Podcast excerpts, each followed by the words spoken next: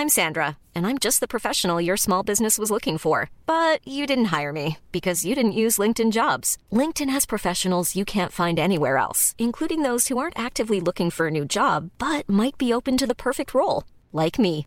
In a given month, over 70% of LinkedIn users don't visit other leading job sites. So if you're not looking on LinkedIn, you'll miss out on great candidates like Sandra. Start hiring professionals like a professional. Post your free job on linkedin.com/people today.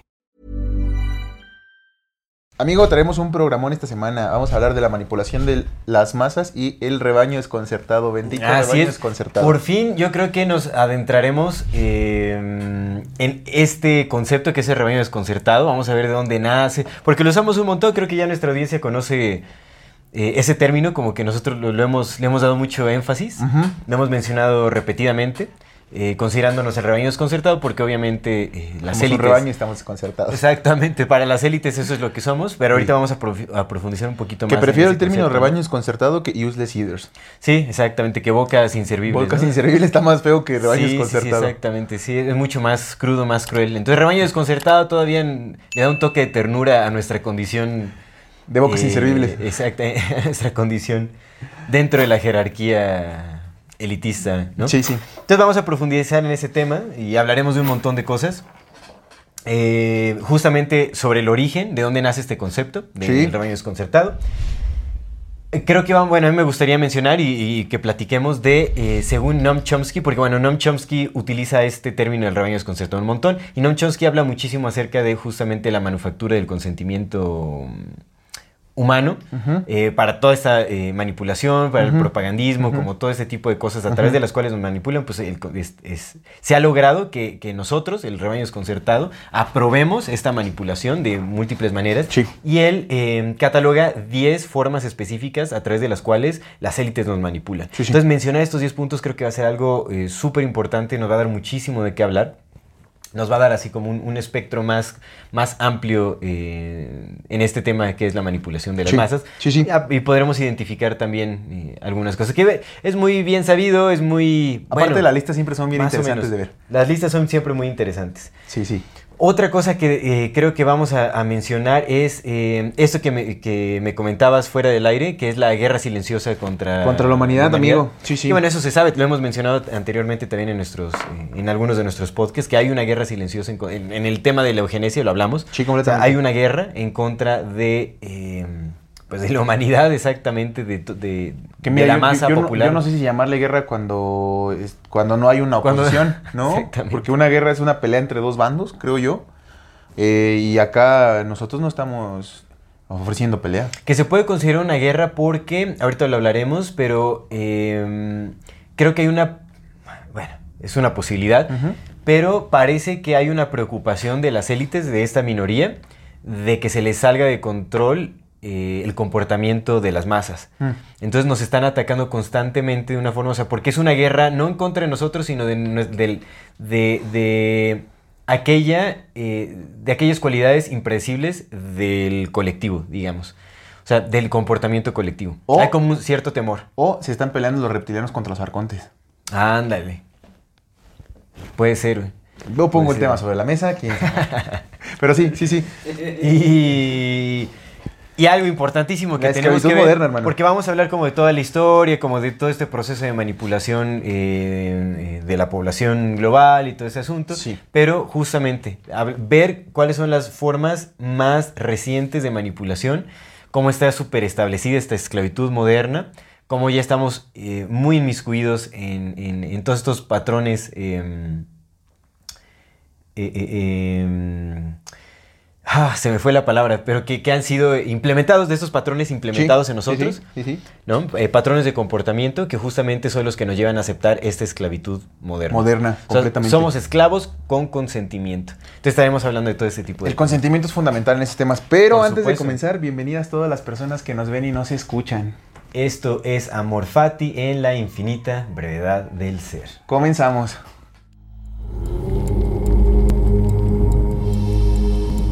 Amigo, qué bendito el gusto, como siempre, cada lunes de vernos. Como cada lunes, así es, pues Ah, aquí está- dándole, ya Está bien chido esto de la conversación, amigo. No sabes cuánto, cuánto valoro yo el, el espacio que tenemos. De entrada, que seamos amigos, ¿no? Que seamos Claro. amigos. por supuesto, don Luis es fundamental acá. Y, y, o sea, el, el convivir con, con personas tan interesantes y tan bellas como ustedes es ya por, por entrada es muy, muy bonito, ¿no? Y muy vasto. Pero que tengamos la oportunidad de conversar este tipo de temas, ¿sabes? Como de profundizar en estas cosas, güey. Que por hacer el podcast investiguemos más allá de lo que nos quedábamos. Exactamente. Porque nosotros somos rebaño desconcertado, ¿no? O sea, viene completamente al tema. Y como rebaño desconcertado, hace tres años, cuando empezamos a conversar antes de podcast, Sí. teníamos unas ideas. eh, sí sabíamos que había. Muy estelares también. Sí, justo. O sea, sabíamos que había algo, ¿no? Algo atrás, pero. Pero como en todos los, nive- los niveles de la manipulación va por capas, va por niveles. Y nosotros habíamos quitado, digamos, la primera capa, la de, ok, pues no es, no es, no es así lo que nos dijeron exactamente que era, pero creo que estábamos estacionados en una capa que justamente fue creada pues para que los primeros que brincan, pues se queden muchos ahí, ¿no? O sea, como, Por supuesto. como en las redes, en estas benditas redes que unas tienen hoyos más grandes para los peces más grandes y poco a poco ahora siendo más chicos. Sí, sí, sí. Las redes afortunadamente todas son permeables. Eso es una red. Te puedes escapar completamente, pero tiene niveles de, de por dónde te puedes escapar. Y entonces creo que la conversación de cada lunes nos ha permitido al menos encontrar este... No el mundo real, porque creo que todavía estamos un poco lejos de ello, porque ese mundo real ya está muy manipulado y de capas y capas y capas, pero al menos sí ya nos permite vislumbrar un mundo ya no tan falso. ¿no? Sí, es cierto. Entonces eso, eso, Pues- eso está bien chingón. Se ha ido desmantelando poco a poco la mentira de que es mentira sobre mentira sobre mentira. En realidad, lo hemos hablado mucho, simulación Tras simulación, tras simulación, tras entonces se pierde bastante la verdad. No sabemos si es que ya hay, hay una verdad base, posiblemente ya no, ya no la haya. Estemos tan... eh, pues sí, lo más probable es que estemos tan envueltos en la mentira que Completamente. quién sabe si algún día conoceremos la verdad. Pero lo único que nos queda es ese intento por recuperar nuestra libertad si es que alguna vez la tuvimos. Si alguna vez la tuvimos. Y si no, si existe como idea, pues entonces conocerla, por lo menos, conocerla tangiblemente como una idea. Sí, Porque la libertad existe en nuestros pensamientos, en nuestras aspiraciones. Entonces, pues hay que darle una oportunidad a esa posibilidad. Sí, sí, sí, por supuesto, sí vale la pena, aunque al final todo es un engaño, vale la pena eh, Ese que intento de ser por la verdad, sí. Exactamente. Y creo que Porque la- la... verdad es igual a libertad también. ¿no? Sí, y creo Y que las conversaciones eh, son fundamentales para, para justamente este crecimiento todavía. Lo he platicado con, con algunas personas así, pues es que, ¿qué podemos hacer? Me dicen, ¿no? Pues de entrada señalarlo. Claro. Porque el día que, que olvidemos de señalar lo que creemos que está mal, ese día habremos perdido completamente. Entonces, conversar, hablar, permitirse eh, probar nuevos puntos de vista, ¿no? Escuchar a los demás, escucharnos entre nosotros, creo que es, es algo que debemos de agradecer. Bueno, no debemos nada, porque pues quién nos obliga, pero es, es bueno agradecerlo. Y nada, me, me quería empezar con eso, ¿no? Que, que agradezco mucho que tengamos este bonito espacio del amor Fati y pues a la bendita comunidad que nos permite, nos Exacto. permite cada ocho días estar aquí platicando. Pues que son parte de esta conversación extendida en Sí lo son. realidad. Sí lo son. Sí, gracias porque pues hacen esto posible y, y a través de la conversación hemos eh, logrado alcanzar eh, muchos entendimientos y crecimiento personal también. Y, hermano. Pero- y no solo personal, porque también al forjar esta comunidad tan bella que es la comunidad Fati, pues creo que estamos creciendo colectivamente, nos vamos entendiendo, vamos compartiendo, Sí. encontrando formas de compartir respetuosamente también. Sí. Que de repente se quieren agarrar del chongo por el peso pluma en, Peso pluma. En comunidad Fati, pero bueno. Sí, sí estamos ganando muchas cosas, riquezas. Yo apenas ayer acabo de comprar mi segunda minita. Ahí, bendito sea Dios, gracias al amor Fati. Ya dos minitas de, de, de circonias, porque todavía no le pego al oro, pero ahí vamos, vamos creciendo, bendito sea Dios. Está bien. No sé por qué compras tan barato. Yo con el exclusivo ya me compré las minas de allá de África. Oh, es que, es que, es que tú apuntas en grande y yo todavía no puedo manifestar tanto. No le sé. fueron 50 mil toneladas de oro. 50. Había que aprovechar. Agarré, una, agarré una ofertilla por ahí, dice Liz. Sí, sí, Ah, sí. Me llegó una ofertilla por ahí y dije, que, va. es que dicen en Uganda está bien barato, órale, vámonos. Ahí compramos. Pero, pero fíjate qué curioso, ¿no? Porque nosotros lo decimos de broma y todo, pero los, los que se creen dueños del mundo, eso es lo que hacen, güey. Así, así. Oye, güey, pues mira, se volvió esta, encontraron estas 50 toneladas de oro. Dame tanto, 300 millones. Órale. Y te, dame 300 millones y te doy dos, dos, dos poblaciones ahí que están cerca y cuatro, Ahí ves cómo cuatro lo- pueblos. Ahí ves cómo lo sacas, ¿no? O te dicen, no, mira, ya están, ya están dominados, ya les metimos una putiza, ya, ya los tienes lis- listo para que trabajen. Y aparte te, me deben tanto, te vendo la deuda también, güey. Y así, Sí. así es como, así es Como como, se juegan con nosotros. Así como, como literal estuvieran vendiendo ganado. güey. Por eso somos el bendito rebaño desconcertado. Definitivamente tienen una vida completamente ajena a la que nosotros conocemos. ¿no? Eh, tal vez ahí yace eh, su secreto. ¿no? Eh, conocen algo que nosotros desconocemos por completo y por eso lo quieren proteger.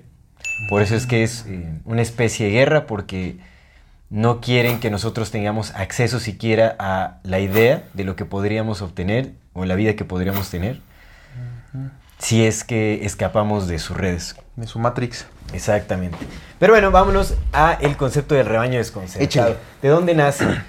Eh, creo que el primer episodio eh, en nuestro podcast en donde lo mencionamos fue justamente cuando tuvimos de invitado a, mm, al Nietzsche El primero. en el de la CIA y, Y el control de los medios. y el control de los medios de comunicación. Saludos a nuestro queridísimo amigo. Saludos Nietzsche. como siempre, saludos al Nietzsche que ve varios de nuestros videos, no sabemos si los ve todos, pero bueno, le mandamos un Al menos veo abrazo. donde sale si los ve. Sí, sí, exactamente. Y, y lo mencionamos ahí porque eh, justamente Noam Chomsky, que es este eh, lingüista eh, de- estadounidense, muy reconocido, Él es estadounidense. Es un intelectual. de nacimiento? él es de nací- orígenes criptojudíos, Sí, ya por lo supuesto, sabemos, por supuesto. pero por supuesto, o sea, también viene de la Universidad de, de Pensilvania y de Harvard y de todo eso, o sea, pues también tiene, tiene agenda. Sí, sí. Tiene agenda el, el muchachón, pero es un personaje, mm, es un intelectual pasado de lanza. La verdad es que tiene una elocuencia también al hablar impresionante, pues es lingüista, o sea, de- definitivamente eh, pues es una persona muy preparada, como, Como, lo las saben élites, preparar. como, buen person- como buen personaje de las élites. Como En- buen influencer real, sí es. Sí está una persona Exactamente. Entonces se mencionó por primera vez en el podcast, bueno, lo mencionamos en el podcast, justamente porque Noam, Chomsky trae una jerarquía eh, social en donde eh, divide a tres grupos. En la punta de la pirámide están las élites, que son los que realmente tienen el poder. En eh, segunda instancia tenemos a eh, el grupo especializado, al grupo responsable, que también se llama como Sí, sí. que es la minoría responsable de la población, que son a quienes se les adjudica el, el trabajo de la creación de, de- de políticas sociales. ¿no? O sea, todas las reglas sociales las establece este grupo especializado, especializado. y el grupo responsable, que- quienes sí se... Eso me parece clave para Sí, entender sí, este sí, asunto, porque son quienes sí se hacen responsables. Y obviamente a tercera instancia, la gran mayoría, aquí estamos, el rebaño desconcertado, que somos eh, la población que vive en confusión, que no se entiende a sí misma, que anda nada más eh, causando alboroto y creando problemas para nosotros mismos y para las élites y el grupo somos, responsable. güey, Es que sí somos. Pues carnal, imagínate, ¿no? Nos volvemos locos en los partidos de fútbol y que ahí el debate de, no sé, de, de la farándula, ¿no? De que si la Marta Gareda miente o no miente, que si hacemos meme a tal persona y lo viralizamos, que si andamos en esto y discutimos que, que ya aquella ya rompió con Que tal. mira, si el amor, que el amor de Marta y Gareda es mentira, que me engañe todo lo que quiera. Por eso nos llaman el rebaño Por eso desconcertado. somos, sí somos. Oye, pero yo te quería decir que, Pero sí le mandamos un saludito a la Marta. que sí somos el rebaño desconcertado. Que venga, que venga. Y sí actuamos como tal, o sea, sí es la verdad, pero también desde hace mucho tiempo nos quitaron la oportunidad de poder probar si podíamos hacer algo distinto. Habría que, habría que ver porque ellos, bueno, al parecer lo que las élites y este grupo minoritario, que eso es el grupo responsable o el grupo especializado, Sí. lo que ellos creen es que eh, siempre ha habido como este grupo de las masas que carecen del potencial intelectual para poder autorregularse y, y- y- y para poder establecer como eh, orden. O sea, no sé, pero eso puede ser una creencia. No ni siquiera tenemos idea de cuáles son los orígenes de la humanidad, que ahí, Justo. ahí, ahí podría estar la clave de este Que, entendimiento. que fíjate pero bueno. que ahorita que estaba leyendo nada más rápido eh, ese ensayo sobre la guerra silenciosa que se me hizo muy cierto, me vino, justamente me brincó eso a la mente. ¿Cómo, cómo, cómo los seres humanos estamos conectados con símbolos, no? Porque, pues, ve, Sí. justo esto que estás diciendo, o sea, a mí me brincó porque dije, güey, ¿y si por alguna extraña razón estos güeyes o las humanidades anteriores sí se hubiera dado la oportunidad de que toda la gente se, se permitiera? Porque lo que dicen estos compas es que no sabemos regularnos y que si nos dejaran a nuestro libre albedrío nos destruiríamos. Que por eso tienen que hacerlo, no es como se justifican, es como, de, no, pues, estos güeyes si los dejamos solos se van a autodestruir, o sea, necesitamos controlarlos. Sí. Y me, me brincó así como nada más como una duda, güey, y güey, ¿y si sí fuera cierto, güey? Y si a lo mejor en otras humanidades sí se hubiera permitido esta libertad y lo único que causaron fue su destrucción completa. Puede ser, es posible. Eh, Sí, imagínate que dejan de controlarnos y pues, a ver, a ver, hagan lo que quieren hacer, pendejos, échenle. es que sí tiene, sí Sí. tiene mucho de... Chingados entre todos, ¿no? Pues mira, o sea, también eh, recuerdas que tú trajiste es- esto, no recuerdo quién es el personaje que sacó los porcentajes de 80-20. Ah, Pareto. ¿Pareto? Pareto, es el principio de Pareto. Era un eh, ingeniero del, pues ya viejón, de los 800 todavía, que trajo este, el de, se conoce el principio de Pareto, donde encontró que el 80% de los problemas está originado por el 20% de las causas y el 80% de las causas originaba solamente el 20% de los problemas en la generalidad y eso se aplica para muchísimas cosas de la sociedad. El 80% de las personas concentran el 20% de la educación o la riqueza, quitándole 1% Ujú. al super 1%, y el 20%, 20%. de- del mundo, eh, más bien el, el- sí, el, el 20% de las riquezas le pertenecen al 80% del mundo, o sea, es, es así. 20% de personas tienen 80% de las riquezas y, Y el el 20 por- 80% de las personas tienen solamente el 20% de la riqueza. Sí, exact- exactamente. Digamos, o sea, el 20% que es esta minoría tiene el 80% de, de las riquezas y la mayoría, el 80% que somos O nosotros. sea, pero est- esta regla, bueno, habías mencionado que la aplica a, a casi cualquier cosa. Pues es ¿o que el no? principio de Pareto se Sí, aplica para todo, para todo administrativamente, incluso en una empresa. Por ejemplo, cuando tú vendes algo y tienes múltiples productos, solamente el 20% de tus productos, o sea, cuando tú encuentras cuál es ese 20%, te das cuenta que es el 80% que te da la mayor parte de las ganancias. Ujú. O de tus servicios, solamente el 20% de tus servicios te da el 80% de las ganancias y entonces te fijas Sí, a dónde sí, sí. poner tu atención. ¿Por qué? Porque si tú le pones tu atención al 80% que no te está dando, no te está dando re- revenues, Ajá. pues estás perdiendo tu tiempo. Entonces enfocas tu atención en el 20% que sí te da o no le pones tu atención porque ya te está dando y eso es lo que genera más y empiezas a trabajar sobre el otro 80% para irlo traspolando hacia acá. Mm. Entonces eso, el principio de Pareto aplica para... Como el exclusivo. Como el ex... Mira, principio de Pareto, ahí está el exclusivo, ¿no? El exclusivo, eh, pues nos ven menos personas, pero Le ponemos más atención y nos gusta. nos gusta, ¿no? Pero es así. O sea, eh, no, el, el Pareto como que ahí boazó sus antenas o le dijeron qué decir. No sabemos cuál. Pero encontró un principio que al menos en nuestra humanidad se aplica bastante, bastante. Que tiene, sí, tiene, tiene sentido, o sea, eh, para, para que se aplique generalizadamente. Porque velo, por ejemplo, en, en- en esto que estás contando, ¿no? Las élites, luego el- la- el- Ujú. los especializados y nosotros, Sí, digamos, las élites y los especializados están como en... en ese 20%. y, y Bueno, yo- en las élites el 1, los especializados son el 20% y ese 20% nos controla el 80% restante. Y nosotros el exactamente. 80% controlamos 20% del mundo, o sea, nada. Exactamente. Sí, sí, sí. Entonces podríamos aplicarlo también a principios de responsabilidad, en, en- Pareto encontró un principio que pareciera ser al menos para humano universal, en, la- mm, en el ámbito humano. Entonces puede ser que sí, dentro de las, o sea, desde que hemos sido civilización, eso ya implica que hay un- una masa humana, ¿no? Que hay una mayoría y hay una minoría. Entonces, si aplicamos eso en cuestiones de responsabilidad, en cuestiones de orden, en cuestiones de entendimiento, en cuestiones de intelectualidad, ¿no será que... Bueno, que, que realmente yo no, no, no quiero creerlo así. Yo no estoy de acuerdo con esta idea. Pero si es que ellos lo están diciendo y lo, o sea, lo, no sé.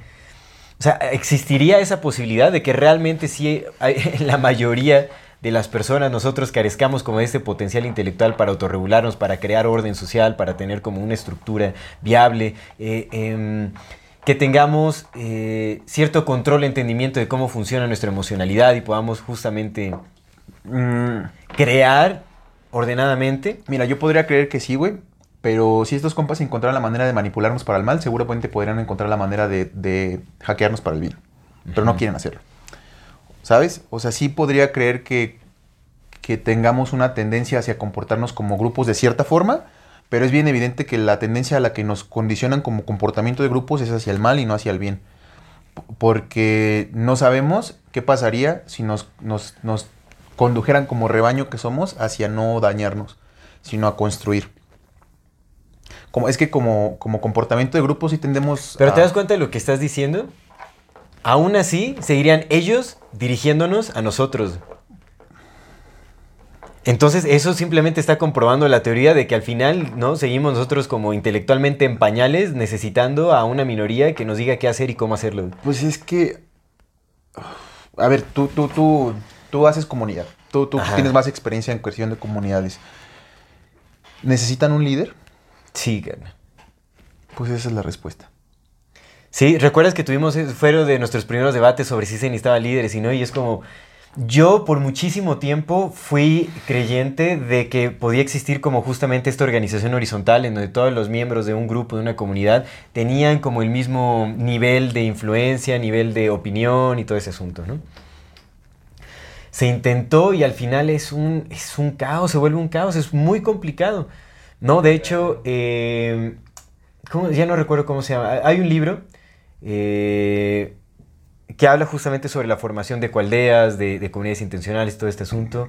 Ya se me olvidó cómo se llama. Pero bueno, como que la introducción le escribe hasta Patch Adams y todo, que él fue, él creó como esta comunidad independiente en donde se le daba atención médica como a las personas, pero todo era como bajo el, voluntariado y como la, eh, eh, la intención humana de- de compartir. Simón. Pero bueno, en este libro eh, se habla justamente de que más del 90%, o sea, casi un noventa y tantos por ciento, o sea, la gran mayoría de todos estos intentos por formar, eh, formar comunidad fracasan en un periodo de tres años. Que de hecho eso fue con la comunidad Shanka que tuvimos por acá, también una comunidad intencional. Duramos los tres años, así que son como regla. Si sobrepasas los tres años, es, es muy probable que ya puedas eh, darle continuidad a tu comunidad. Pero si no brincas ese lapso de los tres años, perteneces a ese noventa y tantos por ciento de, los intentos de comunidad que fracasan. Porque es sumamente complicado. O sea, realmente esa organización horizontal es súper, súper difícil. Justamente por eso, porque estamos, no sé si es porque estemos acostumbrados a, o porque dentro de nuestra naturaleza eh, necesitamos que alguien nos diga qué hacer, porque existe esta división tal vez de aquellos que sí eh, se hacen responsables y, y trabajan su intelecto y no sucumben a, a la superficialidad de las cosas o no sucumben a ese desentendimiento emocional, que ahorita quiero hablar de eso, que también este, eh, cómo, cómo la psicología se fue metiendo a las- Ujú, al estudio de las masas para entender cómo manipularnos o para ver qué, ¿no? O sea, hacia dónde, cómo dirigirnos y todo eso. O porque fuimos creados para ser mineros. Es que también puede ser. Es que también puede y en ser. nuestra biología, en nuestra raíz está el hecho de ser mineros y el minero que hace obedece.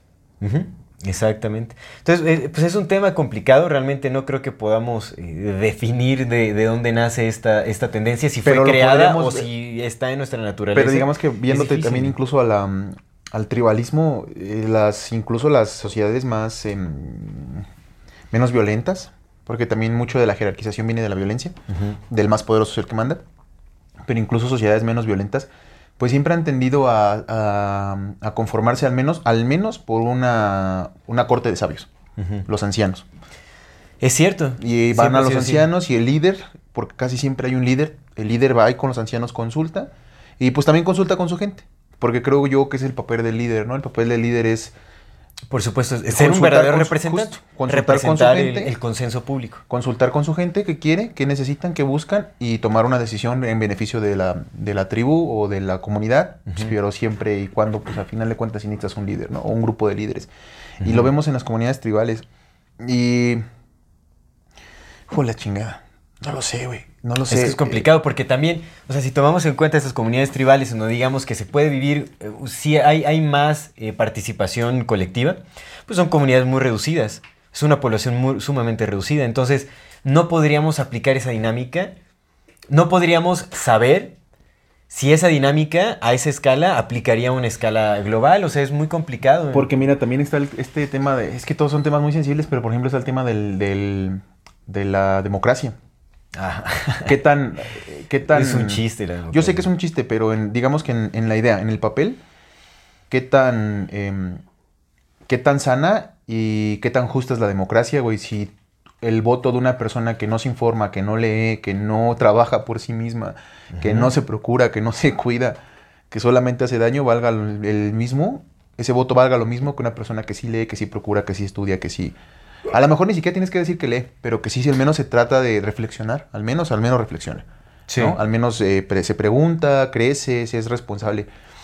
¿Qué tan justo es que el voto de persona A, que no hace nada, valga lo mismo que persona B, que sí hace un chingo? ¿Qué tan justo es eso, qué tan demócrata es eso, ¿sabes? Porque, pues, honestamente no debería valer lo mismo el voto de uno que de otro. Esa es la realidad, ¿no? Que evidentemente aquí en nuestra democracia pues no existe la democracia, las pinches votaciones se deciden antes de que nosotros salgamos como pendejos a poner una X en una boleta. Es que eso, yo creo que desde el inicio de la democracia fue una estrategia para darle ese placebo de participación a Pero, pero como idea, pero lo que voy es como idea. Como Ajá. idea, ¿qué tan justa es, güey? Porque si eso lo llevas a un consenso en una comunidad, güey, va a haber gente que no va a trabajar. ¿Vieron lo, Es que es eso. ¿Vieron lo de los documentos que apenas se, se desclasificaron de la CIA? ¿Cuál de todos? Los, los recientes. ¿Los de los precisos? Los de López Portillo. Ajá, los de los Ah, presidentes. de los presidentes. En, do- en donde, pues, güey, ellos pues ponen. Sí, pues lo, vi- lo vieron primero en Amor Fati con el, Con el- Alf- sí. Adolfo López Mateos. Pues, o sea, realmente, pues sí. O sea, la, la, la democracia es un simple placebo. Sí, sí, sí, te digo, las, las votaciones se deciden antes de que nosotros vayamos y pongamos como pendejos ahí nuestra X de, ay, sí, yo voto La, por gen- este. la gente piensa que está, que está, que está votando por AMLO. La verdad es, pero ¿sabes qué es lo, lo, lo, lo cagado, güey? Que todos sabemos que son una mentira, güey. Todos. No lo sé. Carnal. No creo, ¿eh? No, hermano. Carnal. Ahí sí no, No, creo. yo, no, yo, no, yo, no todos- yo no todos lo platico con gente de, de, de calle, carnal, de puestos de tianguis, carnal. De, Pero esos no son todos. esos Pero son lo que todos. voy es que cuando una vez que, les- que, que platicas y les dices, pero sí, pues, todos sabemos, o sea, cuando lo pones en la mesa de que todos sabemos que votemos por quien votemos, estos güeyes son amigos, ¿cierto? Y al menos a mí no me ha contestado ninguno de todas las personas con las que he platicado, ninguno me ha dicho, no, no es cierto, todos es como, pues sí. Pues, Mira, ya que tengas un debate con algún amlover. Carnal, incluso los unlovers, güey. Bueno, hay unos que están aferradísimos, hermano, ¿verdad? Sí, hay unos que están aferradísimos. hermano, ese es Pero digamos que en la mayoría, en la mayor parte de las toda la gente, todos, los- todos sabemos que estamos jugando el juego que ellos quieren que juguemos. En la mayoría. En una gran mayoría.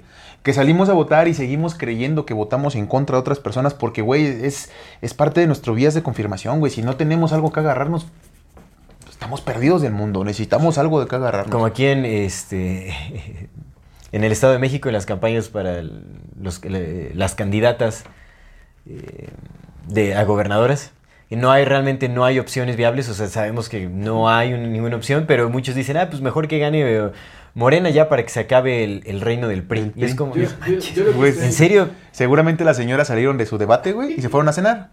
Y les dieron un milloncito a cada una porque ya hicieron su trabajo, que era hacer ese, ese show. Sí, o sea, pues hacer el show, exactamente. Imagínate, y ahorita nada más son dos, es Morena contra el resto de los, todos los partidos, la alianza del PRI. Es lo- es lo que Es estaba- Morena, es PT Y pues estaba trabajan para el mismo, ¿no? Es su mismo jefe. Es lo que estaba viendo. ¿Saben qué otros candidatos hay? Aparte de Alejandra El Moral y- Ahorita nada más ellas dos. y Delfina. Nada más están esas dos, ¿no? O sea, sí está bien, está bien extraño, ¿no? Sí, es bipartidista. Ya se polarizó. Ajá. totalmente. Pues es que lo querían hacer más fácil como el sistema de Estados hacer- Unidos. Eh, justo. Demócratas y republicanos.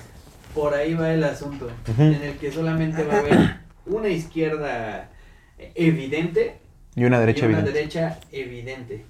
Y ya. No, yo, yo cuando empecé a analizar eso dije, ah, no, pues por, para allá va. Para allá. Para va. allá va. Sí, Sí, por supuesto, pues es simplificarlo y al todo. final... es reducir la diversidad para justamente adquirir mayor control o sea, ideológico, sí. porque al final, o sea, te están dando, o sea, antes había aparentes posibilidades, aparentes opciones, pero bueno, no manches, partiduchos que nadie pelaba nunca. Y estamos viendo. Opciones que pues viendo- sí, la verdad. Que, o sea, que- que no sé si sabías que los de la luz del mundo, de, que tenían contactos con el Kid Rainieri de Nexum, ya Ajá. tienen su partido, ya les aprobaron su partido. ¿A poco no había la luz del mundo? No, pues no también había como por ahí un este nuestro presidente actual no tenía con este Conexiones, con el sí, sí. con el líder de la luz Sí, del mundo. Pues de, de hecho hay dos legisladores. Porque él es cristiano. Pero pro- nosotros ya no vamos a hablar de política mexicana porque vivimos Bueno. en bendito bendito país. En fin, vamos, Gracias, vámonos a, lo del rebaño Por desconcertado que estábamos en eso. No es Ahora- cierto, vivimos en Hawái. No sé qué estás diciendo. Ahora que tenemos No- que no reírnos para que no, no, no nos tomen como, seri- como seriedad y que sí. nadie diga, no, No esos güeyes están diciendo cosas reales. por Plaza Nunca. Sí, no, no crean que no que vivimos en un... Sí, No vivimos ahí. No estoy, no estoy entendiendo estos chistes. pues para cambiar la- la- nuestra ubicación, carnal. Ah, pa- sí, sí, o sea, No, para no, que el algoritmo no nos identifique. no Ustedes, todas las personas que nos están viendo miembros de la CIA saben que nosotros somos la fatirrisa y que Ya, nada de y lo que por el es IP y todo, o sea, nos identifica de volada. Sabemos que estamos nada de aquí lo que decimos es justamente en calle, ah, no es cierto, en avenida. Estamos aquí en Yucatán. transmitiendo desde Tijuana. Desde las benditas Bueno, playas de fin, Tijuana. en fin. Vamos, vámonos al, al término del rebaño desconcertado. Échale. Porque Noam Chomsky lo utiliza mucho justamente en este orden eh, jerárquico, ¿no? De Sí. la- las élites, de la, la clase especializada responsable y el rebaño desconcertado. Simón. Y bueno, Pero él lo toma, digamos que este término lo toma de Walter Lippmann, que fue uno de los personajes. Fíjate, eso me parece súper interesante este personaje porque a pesar de que fue uno de, los, de las personas más influyentes del siglo XX, ¿tú has escuchado de Walter Lippmann? No, no, no, no. Lippmann también Lip- es un apellido. Lip, Lippmann. Ah, ¿Con, como labio? Con doble P y doble N al final. Ah, mira. Walter Lippmann. Que a lo mejor viene de Lippmann, ¿no? Que es un apellido árabe. Como el Pues mira, pues este cuate es judío tal cual. Y ahorita vamos a decir así cripto y criptojudío. Pero ahorita vamos a... Quiero hablar un poquito de la historia de este personaje porque él fue quien acuñó el término de el rebaño desconcertado. En, in- en inglés es The Bewildered Herd. Entonces, él... eh, La primera vez que nace este término es en un libro que se llama The Phantom Public o el, el Público Fantasma en el 1927. Ese cuate fue un, eh, bueno, estadounidense, un, un escritor, eh, columnista eh, y comentador eh, político estadounidense muy reconocido.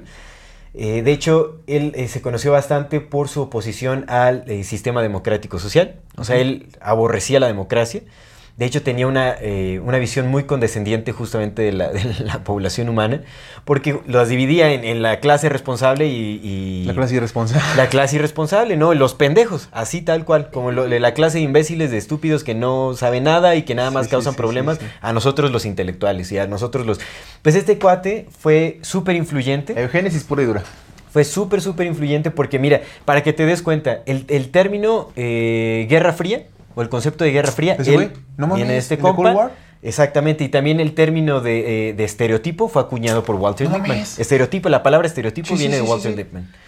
Así tal cual, o sea, son palabras que están así como, bueno, el obviamente la Guerra Fría, el, título de Guerra Sí, Fría. sí, sí. viniendo de este Es que, compa, es que, mira, tú acuñas un concepto, tú acuñas la palabra, tú acuñas un significado. Porque somos E símbolos. influencias al mundo. Sí, completamente. Porque esto es ya de impacto global.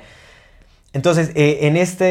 eh, eh, Lo, lo, lo- eh, nada más rápido lo vemos por la programación, ¿no? La programación de la tele que es programar, nos están programando. O sea, la palabra es súper importante. Exactamente, es importantísimo, en especial cuando se trata de términos o conceptos que está- están muy arraigados en, en la cultura humana. Sí, sí, sí, sí, amigo. Bueno, ahora, entonces, eh, este término de The Bewildered Herd, o el rebaño desconcertado, nace en, un, en una frase de este libro que se llama El público fantasma de 1927, en donde dice, el público debe ser puesto en su lugar, para que cada uno de nosotros pueda vivir libre de el pisoteo y el, el roar, que es el, ah, ¿cómo, cómo se diría? El- y el rugido, del pisoteo y el rugido del rebaño desconcertado.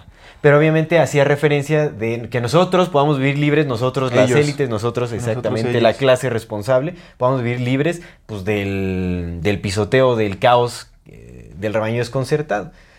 Ajá.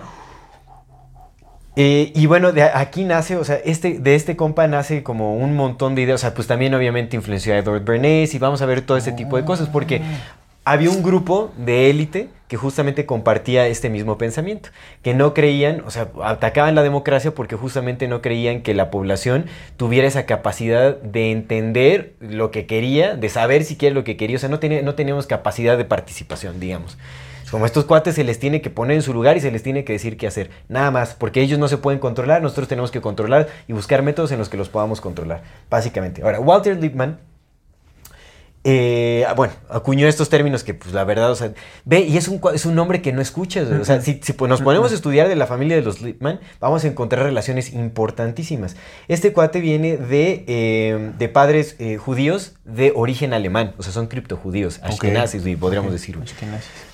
Eh, atendió a escuelas de las meras élites, que son escuelas de... O sea, Harvard ya se queda chico. Aquí hay escuelas que son específicas Para ellos. para las élites, carnal. Este compa, eh, o sea, que les, les dan este, justamente este- esta educación del trivium y todo eso de las artes liberales y todo eso. Sí, ¿Cómo tienes tutor? sí, exactamente. Eh, recibió este tipo de, de educación. Atendió a The Sachs School of Boys, la escuela de, de- para niños Sachs. de los sajones.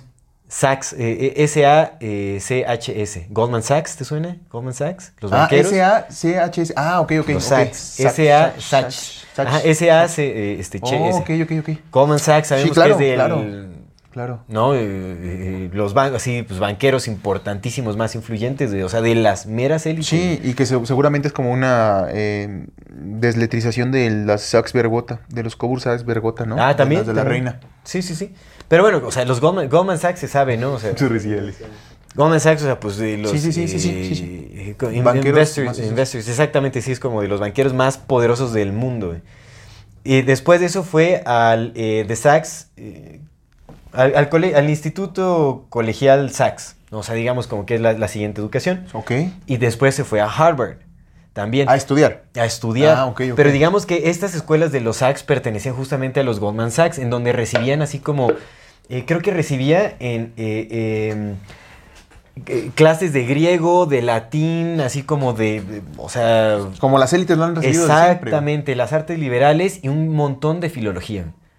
Un montón Es de que la filología. filología, les- es que claro, palabra crea, el entendimiento del lenguaje, cara. La palabra crea, Ahí estaba. hermano, la Pero palabra da horas, creo que recibía, si mira, vamos a, déjame ver aquí si lo, si lo tengo por acá. Eh, en estos colegios de los SACs atendían únicamente eh, judío eh, familias judío-germánicas. Únicamente hecha para este tipo de familias, en donde recibían, eh, bueno, e- es esta, mm, esta escuela, la última que mencioné, que es The, The Sachs Collegiate Institute, eh, lo dirigía el filólogo Dr. Julius Sachs, que era el, el yerno de Marcus Goldman, de la familia de Goldman Sachs, Sí, sí, sí, sí. ¿no?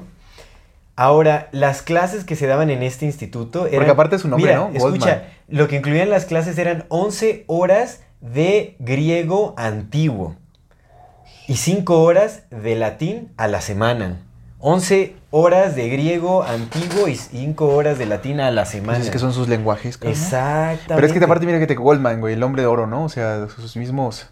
Y mira, pertenecían, o sea, el, el sistema aquí, bueno, lo que dice es que, eh, eh, el- eh, como el sistema educativo pertenecía a la tradición del gymnasium, que el gymnasium es una educación germánica eh, para la más avanzada y la más alta de, eh, de la escolaridad alemana, o sea, de lo más elevado de las élites. Lo más elevado. Y son escuelas que nosotros nunca vamos a ver porque nos- nuestra idea de escuelas pero, Carra- ¿Tú privadas son sabías, tú Harvard. sabías No, del no, sistema del gymnasium? ¿Tú sabías de estas escuelas de sax y todo? Eh, ahí digo, son las mi- escuelas mi de mente, sí, justo, porque nuestra mente está orientada a que las escuelas son Harvard, Oxford, ¿sabes? Eso es lo que llegamos a saber de la serie, pero se, realmente se cultivan, o sea, para la gente que influencia la cultura global, o sea, que acuña los términos que conocemos, que Sí, sí. encontramos en todos los libros de historia, están aquí. Esas son las familias que muy posiblemente sí estén corriendo el mundo, pero, o sea, están por ahí sus nombres, pero no conocemos ni siquiera en dónde se mueven, qué hacen, de dónde... O sea, Walter Lippmann, o sea, es conocido para los historiadores, para quienes estudian eh, ciertos sucesos, pero realmente no, es, no está en voz popular, o sea, no manches, ¿quién conoce a Walter Lippmann? No, voz popular tiene, tienes al Chomsky para hacerlo popular y que todo el mundo Exactamente, tienes a. Chomsky, que bueno, Chomsky eh, eh, cita mucho a Walter Lippmann, pero en realidad no es como que esté popularizado en, en- en el entendimiento colectivo. Y aparte que venga de, o sea, de Sachs aquí, o sea, tú, hay que estudiar a las familias de los Sachs. Por ejemplo, ¿tú conoces al doctor Julius Sachs? No, Tampoco. no, no, no, no, no. Tienen No, idea, no, y este güey, cuate es un filólogo que corría este sistema eh, escolar, así, que dirigía, o- sí, o sea, que implementó este sistema escolar. Pero es que te das cuenta que les dan la misma educación de hace, de hace siglos, porque, por ejemplo, todos los, todos los que conocemos Griego ahora- antiguo. Tú te podrías a pensar qué relevancia tiene en los 20 el griego antiguo, en, Todo, en 1920. todo, entonces- todo. Porque es que Exactamente. recordemos que las, las, las primeras traducciones de la Biblia, del hebreo, pues están en griego. Y muchos textos se escribieron en griego. Muchos textos están escritos en griego y en Por latín. supuesto. O sea, ni siquiera en hebreo original, güey. Muchos son originalmente textos de la Biblia están en griego y en latín, que pues evidente, ya sabemos que la Y Biblia es griego antiguo, porque hay Sí, un griego moderno. sí, entonces, y la Biblia no fue escrita para como un medio religioso, es como una especie de manual o una especie de mensaje para ellos mismos, ¿no? Para que se mantengan sus familias y ellos entiendan. mensajes porque, encriptados. porque ahí vienen los puns, los famosos juegos de palabras que solamente Ajá. ellos conocen porque están en griego, que hacen referencia a cosas que nada más ellos saben. Exactamente. Pero otra vez, esta, este tipo de educación es una educación que se les ha dado a las élites desde hace siempre porque pues, Leonardo da Vinci hoy estudiado todo esto, ¿no? Eh, Nicolás... Las artes liberales, Sí, exactamente. sí, ¿cómo se llama? Liberal arts, fue el trivium. Este compa, güey. Ay. ¿cómo se me olvidó el de la gravedad, güey? Eh, ¿Newton? Sir Isaac Newton, ese vato también sabía latín, sabía griego, o sea, les han enseñado lo mismo desde hace siglos, carnal. Desde hace siglos, esa, esa es la educación que les dan a las élites. Y que tienen hasta la fecha. Exactamente, Sí. porque ellos pueden leer los textos originales. Y tranquilamente. Y entenderlos. Porque ahorita ya está súper modificado. Obviamente utilizan las traducciones. Ellos eligen a sus traductores para que modifiquen todo a su antojo. güey. Pues imagínate, filólogos. o sea, las élites tienen estudios profundos en filología. Conocen el lenguaje a profundidad. pues ellos- ellos- ellos lo crearon. Ellos lo crearon. Hermano, exacto, recuerda que el primer alfabeto real, alfabeto como tal, alfabeto, alfabeto fonético, hecho para específicamente escribir eh, siempre de la misma manera, fue el fenicio. De ahí todos los demás. Del fenicio se, nació el español, nació el griego, nació el latín, nació todos los idiomas Todos. nacieron del bendito fenicio. Todos. ¿Tú crees que no le siguen enseñando fenicio antiguo? ¿O fenicio más bien? Porque- Del sumerio, ¿no? Bueno, el sumerio está antes que... Pero el, sumerio era cuniforme. Cierto. Recordemos que la, Era la escritura, la escritura cuniforme y los alfabetos son distintos. Unos vienen Sí, de sí, otros, sí. pero así como la cuniforme viene de los jeroglíficos, lo- no es jeroglífico, el, el cuniforme es una cosa y los, el primer alfabeto literal como tal fenicio, es el fenicio. Sí, tienes toda la razón. Que seguro también les enseñan eh, el lenguaje cuniforme y también les enseñan Sí, por supuesto, también les enseñan egipcio antiguo. Seguro, o sea, estoy cosas, segurísimo de eso. Que hay expertos que todavía pueden leer lo- los mensajes así como tal fueron Pero imagínate tener tus clases en griego antiguo, o sea, no manches, es como... Ahí esa es la verdadera educación. Y es que, carnal, ¿Y a nosotros qué nos dan? A nos- el no lenguaje te abre el mundo, sí. A nosotros nos dan ideología de género, ya nos quieren meter ideología de género. En las escuelas primarias. Ya, le dan no formación manches. cívica, ética y ciencias naturales. No Acuérdate. manches. Oye, a mí en la prepa en Canadá me daba biología y sexualidad una monja. Imagínate, hermano. No, así andamos. de- Es eso. Pero es que, no, carnal, otra- es que de verdad que no entendemos la, la relevancia que tiene el lenguaje y el poder que tiene la palabra. Lo dijo el, el Terence McKenna, The Universe Made of Language.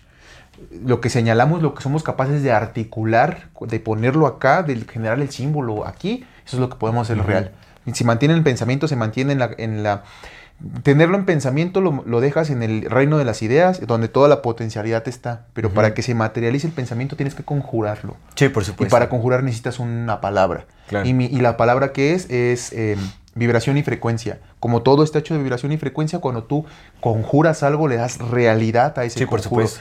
Tal vez nosotros no Lo podamos... traes a este mundo Sí, ya. claro, nosotros no podamos mover las cosas porque creemos que con el pensamiento no, pero debe de haber una palabra ahí para poder hacer que la piedra se convierta en otra Pero es el cosa. abracadabra, ¿no?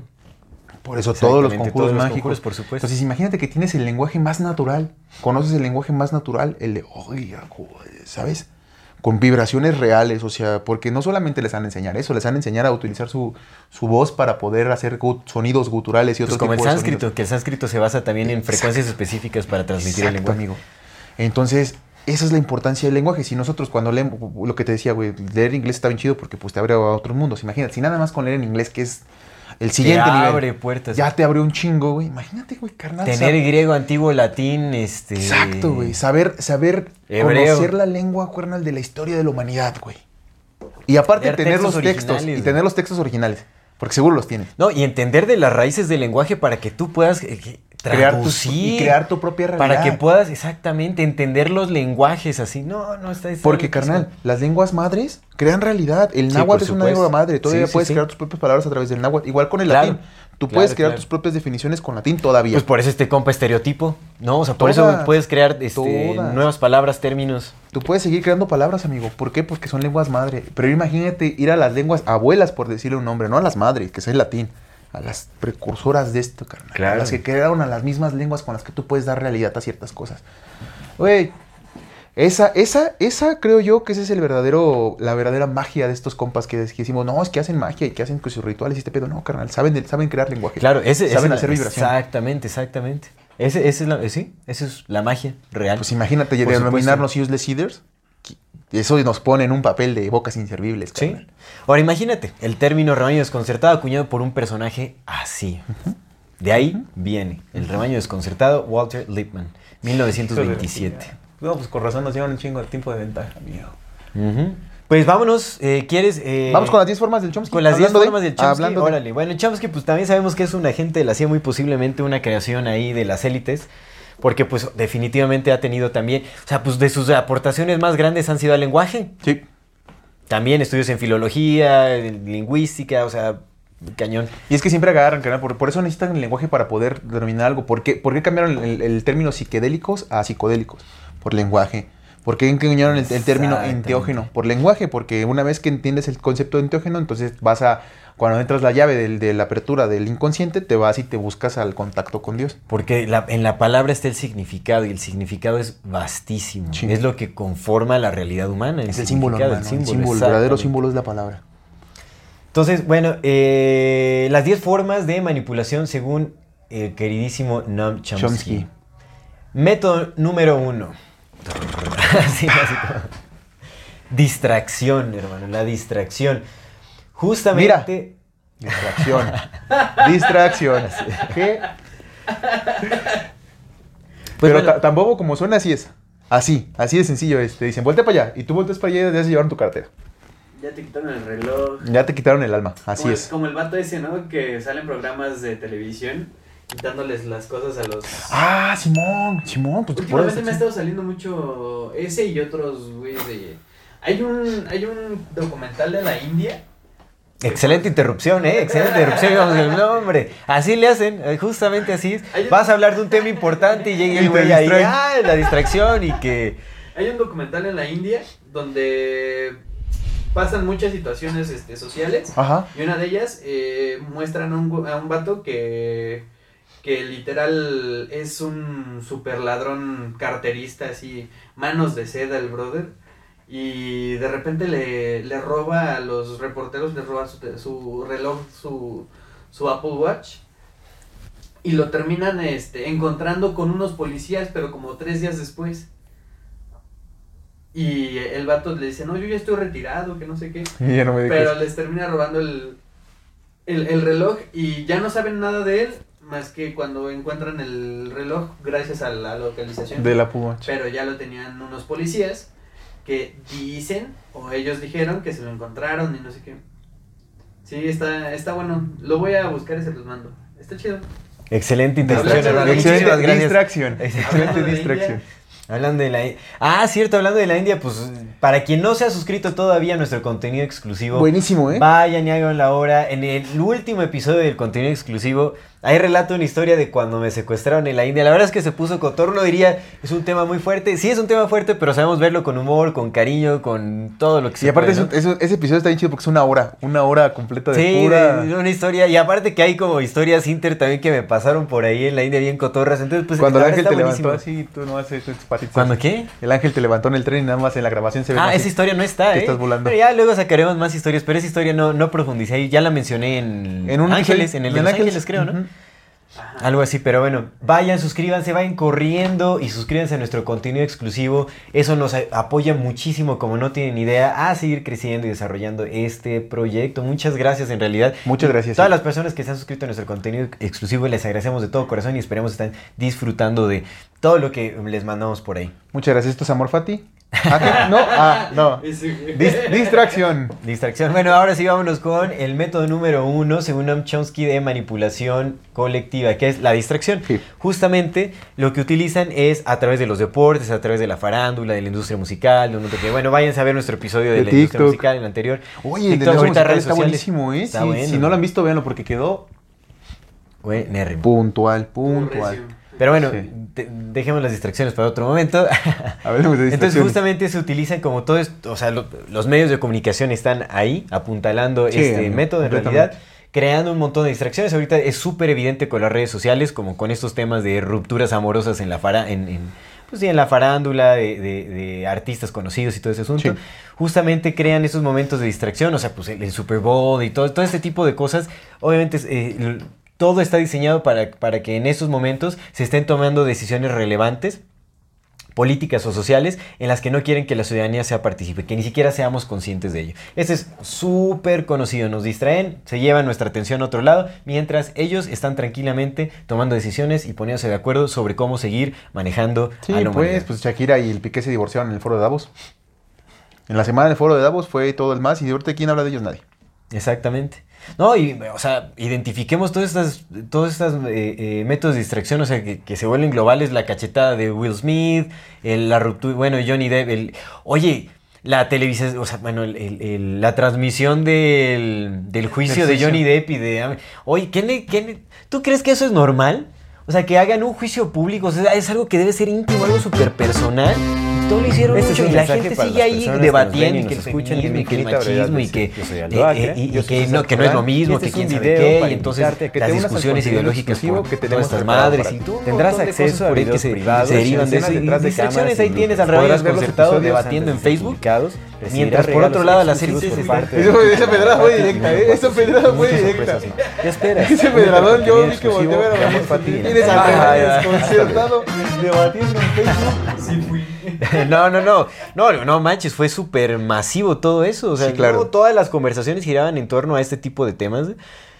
Y es súper interesante porque ahorita han complejizado muchísimo estos métodos de distracción. O sea, no, es nada más te distraen con la farándula, sino también le meten ideología de género, le meten un montón de cosas ahí. Programación, claro. Programación, o sea, exactamente es programación, distracción, este, todo al mismo tiempo. Manipulación, sí, sí, sí, completamente. Así es. Método número dos. Método número dos. Crea problemas y después ofrece la solución. Sí, Típico, un- un, clarísimo ejemplo es el terrorismo. Por ejemplo, Claro. creas el problema del terrorismo. Todos sabemos que eso es una falacia, bueno, no todos, pero muchos sabemos que eso es una falacia completa. La guerra contra el terrorismo que se utilizó para implementar mayores medidas de control, para irse a establecer. No solo lo utilizan para una cosa, Sí. ¿no? O sea, lo utilizan con múltiples propósitos. O sea, se han hecho tan expertos en, en estos métodos de manipulación que ahorita ya le sacan el mayor provecho posible a cada uno de esas El cobijas. El cobijas, por El supuesto. cobijas es un ejemplo clarísimo y reciente de cómo es crear un problema y después dar una solución. Exactamente. ¿Y cuál fue la solución? Encierres de pinche ganado. Exacto. Sí, sí, mayores medidas de control, es- sí, o sea, eh, medidas eh, de sanidad, es- pues todo tiene que ver con medidas de control. Bueno, estos ejemplos, por ejemplo, ¿no? Sí, sí. Eh, bueno, vámonos con el número 3. ¡Pum! Reconciliación gradual. ¿Esto qué quiere decir? Que eh, nos van acostumbrando gradualmente a alguna idea que si nos la aventaran así de sopetón sería súper radical y crearía una, una revolución. Como, por ejemplo, la inflación, por ejemplo, la subida de precios que van y que ahorita nos están dejando caer súper duro, pero en realidad pues va gradualmente, gradualmente, la caída de alguna moneda, puede ser también como la, eh, la normalización de, de alguna idea, de alguna ideología. Sí, sí, yo siento que le de, están de- haciendo- de- de ideología de género Ideología así. de género, Fue así, exactamente. la empezaron a hacer poco a poco, poco a poco y de repente zapas. Lo que te decía que es esta, esta eh, analogía del- de la rana. Ajá. Si tú echas una rana, pues, le quieres, la quieres servir y la echas al agua hirviendo, la rana va a saltar. Pero si la echas en agua tibiecita y la- poco a poco la vas, la vas calentando, la vas calentando, la rana no se va a dar cuenta hasta que ya esté hervida. Exactamente. Lo mismo sí, nos, justo así. así, así nos tratan a Así nosotros. nos. De a poquitos, de a poquito nos van metiendo ideas y nos van implantando cosas. El transhumanismo así fue. Así Exacto, se ha venido eh, dando. Justamente, así se ha venido así dando. es, así es, exacto. Totalmente, y también como el control eh, a través de las redes sociales. Ahorita ya, o sea, como toda esta pérdida de, de información personal y todo ese tipo de cosas, ha sido gradualmente cambiando como las, las políticas internas de cada empresa. Es como La poco censura poco, creo que también ha sido. La ¿Te acuerdas que al principio, o sea, todavía nos poníamos de pedo cuando, cuando querían cerrar? O sea, que decían, no, pues ¿cómo no me dejas decir esto? Y la gente se ardía. Y ahorita es como, pues es que son cosas que hacen, ¿no? No te dejan decir esto, pues no lo digo. Antes todavía de, ¿cómo no vas a dejar decirlo, güey? Pues si se supone que son libres, ¿no? Y ahora es como, pues no me dejan. Exactamente. Pues simplemente no me dejan, ¿no? Ahora, el método número cuatro es aplazamiento de ejecución, que tiene que ver con eh, presentar o impulsar una eh, decisión Ajá. impopular, o sea, que, que es rechazada, digamos, por el público general, pero se presenta como una eh, decisión dolorosa y necesaria a futuro. Es decir, no se le dice al público, aunque, haya, aunque sea una idea impopular, ¿no? Se dice, bueno, esto no se va a implementar ahora, se va a implemen- implementar en, en tal momento. Es mucho más fácil aceptar esta idea sabiendo que no va a ser en este momento, sino va a ser a futuro. Ya. No, porque causa cierto mm, descontento inicial, pero no dura porque no la estás viviendo en el momento. Pero ya estás avisado. Sí, sí, sí, Entonces la aplican a después. Como la Agenda 2030. Exactamente, algo así. O como incluso la posible intervención de las tropas estadounidenses aquí Ah, en, en claro, México. güey, Allá se nos está diciendo que no, o sea, por. Que ahí hay, hay muchas estrategias al mismo tiempo, ¿no? O sea, creas el problema del, del narcotráfico y después ya le das la solución. ¿Cuál es la solución? La intervención de los Estados Unidos, de, de la intervención militar de los Estados Unidos y tal. Entonces, ahorita, obviamente, es una opinión súper impopular. Nadie quiere que entren tropas estadounidenses a México, pero ya nos están dando el abuso de que va a ser en algún momento. ¿no? Entonces, puede ser algo así. Vámonos al método número 5. Dirigirse a las personas como niños pequeños. Güey, eso esa es su, su manera más así. Exactamente. De hecho, eh, cuando dejas de, de consumir como la televisión en sí, o sea, el contenido televisivo de televisión, de programación, de comerciales y todo este Sí, asunto. sí. Porque obviamente, bueno, ahorita la nueva televisión son eh, las plataformas de streaming y todo Ujú. este rollo, ¿no? Pero me refiero como a, a cuando dejas de consumir los, eh, la programación televisiva, digamos, como de, de canales y todo de, de estas empresas y todo ese asunto, como lo fue Televisa, TV Azteca y todo ese tipo de cosas. Y- o sea, yo dejé de consumir eso ya desde hace un montón de tiempo, pero cuando he llegado a momentos así que estoy esperando en tal lugar y está la televisión y todo eso y ves los comerciales, es ridícula la forma en la que te muestran un, pro- le muestran un producto a... A la gente. Es, en serio es como si padecieran de sus capacidades mentales, pero en de la peor de las maneras. O sea, con cancioncitas súper tontas, así como ridícula, el mensaje súper simplificado, todo. Y obviamente eso lo hacen no solo con, no solo con un producto, con un detergente, ¿no? Lo hacen con medicamentos, lo hacen con cualquier tipo de cosa. Hasta con noticiero, con todo. Todo simplifica la información y, y hace- está hecho para dirigirse al público como, como, si, como, como si fuéramos adolescentes o niños incluso. Y eso es porque cuando se te psicológicamente se supone que el efecto que tiene cuando se te presenta una idea o algo de esa forma no genera una reacción en contra. O sea, no genera oposición. Y además, además también, si te empiezan a tratar continuamente de esa manera, al final te vas a terminar creyendo que tienes esa edad. Exactamente, exactamente. Sí, es parte de la promoción. Tengo una duda. Dígame. ¿Investigaron sobre las teorías de la comunicación? Debe Mm. venir ahí. Sobre la agenda setting, la aguja hipodérmica. No. ¡Oh, Luis Pichulis hasta, Ay, que, sa- hasta que saca, hasta que tecnicismos, saca, hasta que saca un tema válido. Esa- No, no, no, no, no, ni idea. Sí, las teorías de la comunicación sobre la, por ejemplo, la teoría de la espiral del silencio. Eh, esta eh, te, te da como la... O sea, todo eh, circula alrededor de los medios. O sea, cualquier teoría de la comunicación eh, va en torno a los medios, ¿no?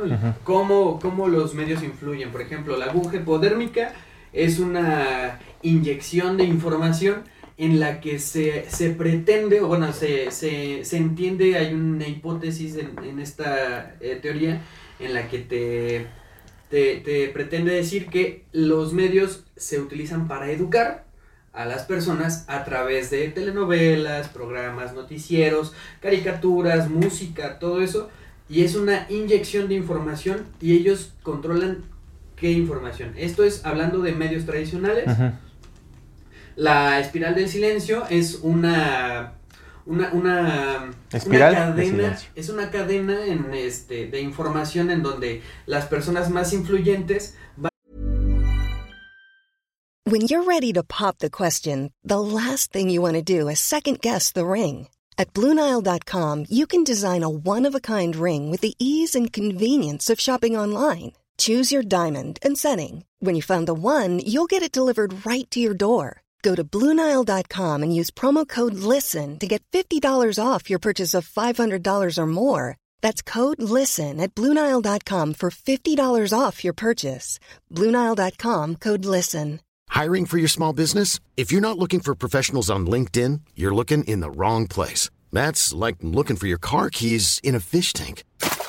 LinkedIn helps you hire professionals you can't find anywhere else, even those who aren't actively searching for a new job but might be open to the perfect role. In a given month, over 70% of LinkedIn users don't even visit other leading job sites. So start looking in the right place. With LinkedIn, you can hire professionals like a professional. Post your free job on linkedin.com/people slash people today. Diciendo lo que piensan, cómo lo dicen y cuándo lo dicen. Y la gente que lo sigue lo va, Lo va haciendo, repitiendo. Lo va repitiendo. Y la agenda setting, que es una, es una agenda en la que te dan varias opciones. O sea, te dan una delfina, te dan una, este, Sale del moral. un Ale del Moral, te dan un Chumel Torres, te dan un Loret de Mola, te dan un, no sé, todos esos, ¿no? Te dan opciones, pero todas esas, es- esas opciones son cortadas. Y tú decides cuál, pero tú no tienes realmente conciencia para decidir qué quieres. Bueno, nos aplican todas al mismo tiempo, güey. Entonces, Hijos de son, la chingada. son teorías de la, de la, de Comunicación. la comunicación en donde agarran como, como varios, eh, mm, eh, pues sí, aspectos que, que tienen los medios y bueno, dicen aquí hay una teoría, aquí hay otra teoría y así, y todas se van uniendo finalmente. Mm. Entonces, sí, eso está chido, o sea, si, si, si le quieren dar una visitada a eso, la neta está, está muy bien porque tiene que ver mucho con esto. Sí, sí, por supuesto. Punto número 5. Pero espera, bueno, nada más para, para concluir justamente, eh, en lo- cuando los mensajes llegan dirigidos a una audiencia así joven, o sea, como, Sí. para, como si fuéramos adolescentes, para la mente de un adolescente, no genera pensamiento crítico. Es decir, la idea no se analiza a profundidad, porque está tan simplificada que es como... Solo la, la digieres, la asimilas y, y eso es todo. No genera oposición ni pensamiento crítico, nada, tal cual. Pero bueno, Por eso nos dan películas tan tontas, ¿no? Ahora. Uy, exactamente. Películas, que te digo, esa es una agenda de la canciones. estupidización de la población a través de la hecho- exposición a de hecho, los contenido basura. que son los, este, como sea, lo- los, pues las canciones adaptadas eh, a cualquier contexto, por ejemplo, la política, que ves que ponen que movimiento de naranja. Movimiento ese- ese naranja. es más creación, pero por ejemplo hay un jingle que es este que es adaptado a una canción famosa, ¿no? Por ejemplo, Claro, sí, sí. Hawaii de Maluma se le adaptó a uno del pez, creo. Sí. Y ese tipo de canciones que, que se, se hacen como para meter la idea de esa canción, pero con el mensaje del, del político, ¿no? En este caso. Y luego los jingles que también, por ejemplo, eh, si tú sientes que te pican la colita, Ándale, sí, sí. tienes lombrices. En una de esas. En una de esas, por ejemplo, la de- exactamente. A él le pica, a él le pica. Entonces, todo eso eh, te, te mantienen... eh, Infantilizado. Sí, o sea, te mantiene infantilizado porque justo están jugando con tu mente porque es lo que más se te queda, la música. En el sentido de que desde niño siempre te han metido con música todo. Por ejemplo, o sea, hablemos como de nuestras generaciones, ¿no? Barney, güey. Te sabes todas, güey. O sea, ahorita no tienes en mente cuál te sabes, ¿no? Pero tú Sí, la escuchas Barney- las Barney rolas es un y te que las vive, rolas, sí, que claro. Las gotas de lluvia, güey, todo eso. Entonces, es importante. Si las gotas de lluvia fueran de michelada, me encantaría estar. Sí, güey. Pero es que es eso, justo, sí. Y la iglesia lo hizo desde hace muchos años con las canciones de... De pederastas. Del pedrasta este, del César Sí, Eguín, sí, ¿sabe sí, qué ya me chingados? acuerdo, sí. Ajá, o sea, si se dan cuenta, o sea, realmente la música es uno de los principales medios de, de manipulación. Sí, sí, sí. Sí, sí, sí, completamente. De hecho, es, es muy curioso lo que mencionas porque, por ejemplo, eh, ya ves que ahorita en el hip hop está el... Entró un rato el mumble rap, que nada más un güey haciendo... bla, bla, bla, bla, haciendo mumble, que es este... ¿Qué es mumble? Es como Mumbling es como Murmurar. murmurar. El, el rap de murmuración, ¿no? Pero también, por ejemplo... em, si tú te pones a escuchar las canciones, em, el, el tipo de lenguaje que se utiliza, no, no- además de ser soez, em, también es un lenguaje muy sencillo, muy, muy Sí, nada demasiado. elaborado. Cuando, cuando la poética del hip hop pues viene de justamente de, de slam poetry, donde lo que, lo que busca el poeta es la, sí la- el entendimiento del mensaje, pero pues también el entendimiento de que el mensaje es su lenguaje y el lenguaje es su mensaje. Entonces, mientras más, sin adornar, sin- adornar innecesariamente, pero mientras más puedas encontrar las connotaciones eh, metafóricas y rítmicas de tu lenguaje, de- destruyendo y construyendo en el mismo, en el mismo poema un, un significado, pues mejor, más apabullante va a ser la entrada de ese significado, ¿no? Y más emocional y más fuerte y también pues más bonito estéticamente hablando, ¿no? Entonces, eh, una de las cuestiones de la poesía justamente pues es la belleza de su lenguaje y la construcción y deconstrucción que hace su misma metáfora. Todo eso no lo tenemos ya en el hip hop actual. La metáfora pasó a ser un atributo esencial de la poesía a una cosa que a veces sucede. Y si sucede es por juegos de palabras muy básicos. Entonces, hip hop, llámese reggaetón, llámese música regional mexicana, que ahorita es lo que está dominando todo el mundo, ¿no? Ese tipo de, de- de infantilización del lenguaje precisamente hace que nuestros cerebros vayan dejando de procesar cuestiones complejas y si lo metes a través de la música, pues todavía te descomplejiza más. Sí, sí, exactamente. Igual, no sé si recuerdan, por ahí de los 2000 salieron dos canciones muy importantes. Una la hizo creo que Molotov para Pepsi, que fue la del da, da. Ah, claro, claro. Y también claro. el famosísimo Chacarrón. Oh, por supuesto, O amigo. sea, los, los dos eran... Chacarrón, macarrón. Así, cosas súper sencillas y solamente... Y se te queda el da, da, da. Sí, sí, sí, sí, sí. Y Sí. también se te queda el, el chacarrón, ¿no? Y ya. Y es algo que por años y mucha gente la escucha y, y hasta la fecha, o sea, el- fue algo, algo que se le quedó muy pegado a la gente. Muy, Sí, muy pegado. sí, sí. Sí, completamente. Ah, sí, es... Entonces, punto número cinco. Punto número 6, vamos al 6. Al 6. ¿Cuál es el Ese 5? fue el 5. El 5 fue justamente... ¿Infantilización? el- infa- ajá, dirigirse a las personas como niños pequeños. Ah. El método número 6 es concéntrate en las emociones en mayor medida que los pensamientos. Por supuesto, Por siempre, ahí es en donde nos llegan. ¿Por qué? Porque cuando te enfocas a crear emociones, estás nublando la posibilidad de racionalizar la idea. Entonces nos mueven con las emociones para que no pensemos. Por supuesto, somos- de alguna forma somos un poco más emocionales Oye, que racionales. Hasta Disney, ¿no? Disney siempre jugó con las eh, emociones, el, el trauma a través de las emociones. Ya Claro. voy a empezar como el Nietzsche. A ver. A ver, ahí tra- traigo unos datos. Ahí les dan los datos duros. No, es que por ejemplo en, eh, con, con esto de las emociones, no sé si llegaron a ver muchos comerciales de un señor ayudándole a una señora que, que tiene a su hija eh, ahí pidiendo dinero y él les da un, un varito porque le decía que este es para mi escuela, ¿no? Y llega con el tiempo, es como tailandés, la verdad, es de unos seguros. Ajá. Entonces este cuate lo que hace es darle, darle dinero cada día a la, a la niña porque decía... Es que, es que ese plot suena muy, muy extraño. Entonces llega un momento en el que ya no ve a la niña. Pasa y ya no ve a la niña. Mm. Entonces de repente se escucha, eh, está fuera de cuadro la niña, pero se escucha su voz de, hola mami, que no sé qué. Y él, él voltea y pues ya la niña con su uniforme de la escuela y todo. Y ya al final te ponen el logo del- de, la UNICEF. de la compañía de seguros. Esto Ah. es tailandés, no me acuerdo. Realmente eh, ignoro, o sea, sí.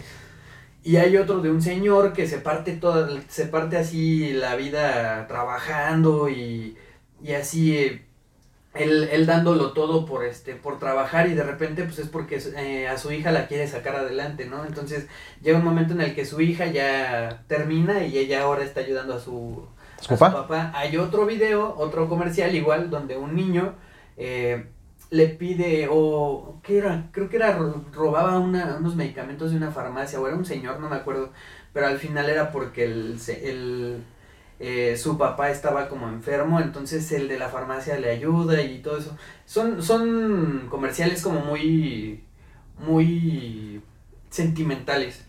Entonces hace como que te llegue ya y recuerdas al seguro, ¿no? Que fue el que te... te Sí, sí. Sí, por supuesto. Son un montón también el de un chavo que riega una, que bueno, eh, pone una plantita en eh, donde está cayendo agua y ya de repente en 10 días ya está la plantita. Qué ahí. extraño es que conozcas tantos comerciales de seguros tailandeses. Sí, eh.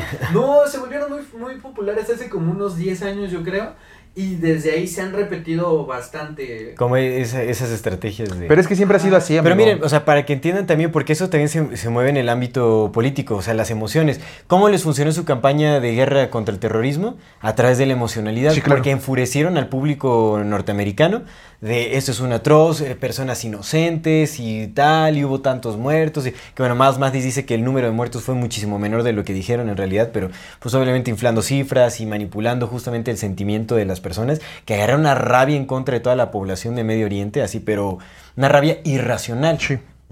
Porque las emociones son, enem- bueno, lo que, lo que dice acá, ¿no? Las emociones son el enemigo de la lógica. Usadas de esa manera. Sí, usadas, de esa manera. Usadas de esa Por forma. supuesto. Que, que, pues es que, güey, también lo vimos en el Cobijas. ¿Por qué funcionó el Cobijas? Por el miedo. Por el bendito miedo. Por el bendito miedo. Porque no solamente te debilita mentalmente, sino también te debilita físicamente. Sí. Eso es algo que tenemos que entender. Nuestras emociones están completamente ligadas a El- nuestro sistema nervioso digestivo, donde se producen todos nuestros, la mayor parte de nuestros pensamientos, incluyendo la serotonina, que es la hormona de hacernos felices. Si no comemos bien, no vamos, podemos estar felices. Y si tenemos miedo, que es donde se producen las emociones, en el sistema, este sistema es donde las emociones son producidas, pues.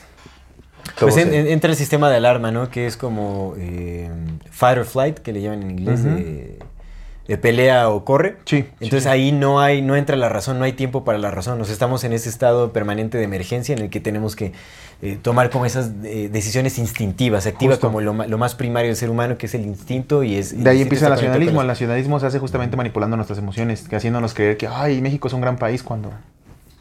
Exactamente, sí, como, ah, mi México. Y de- bueno, y, y así todos los países, ¿no? Sí, Estados sí, Unidos por también, ¿no? Como supuesto, ese sentido de Pura somos el pueblo elegido de Dios y Dios quiere que hagamos tal. Porque somos seres emocionales antes que ser seres racionales. Inmediatamente está. Sí, sí, sí. Pues emociones, manipulación pura y llana de las emociones.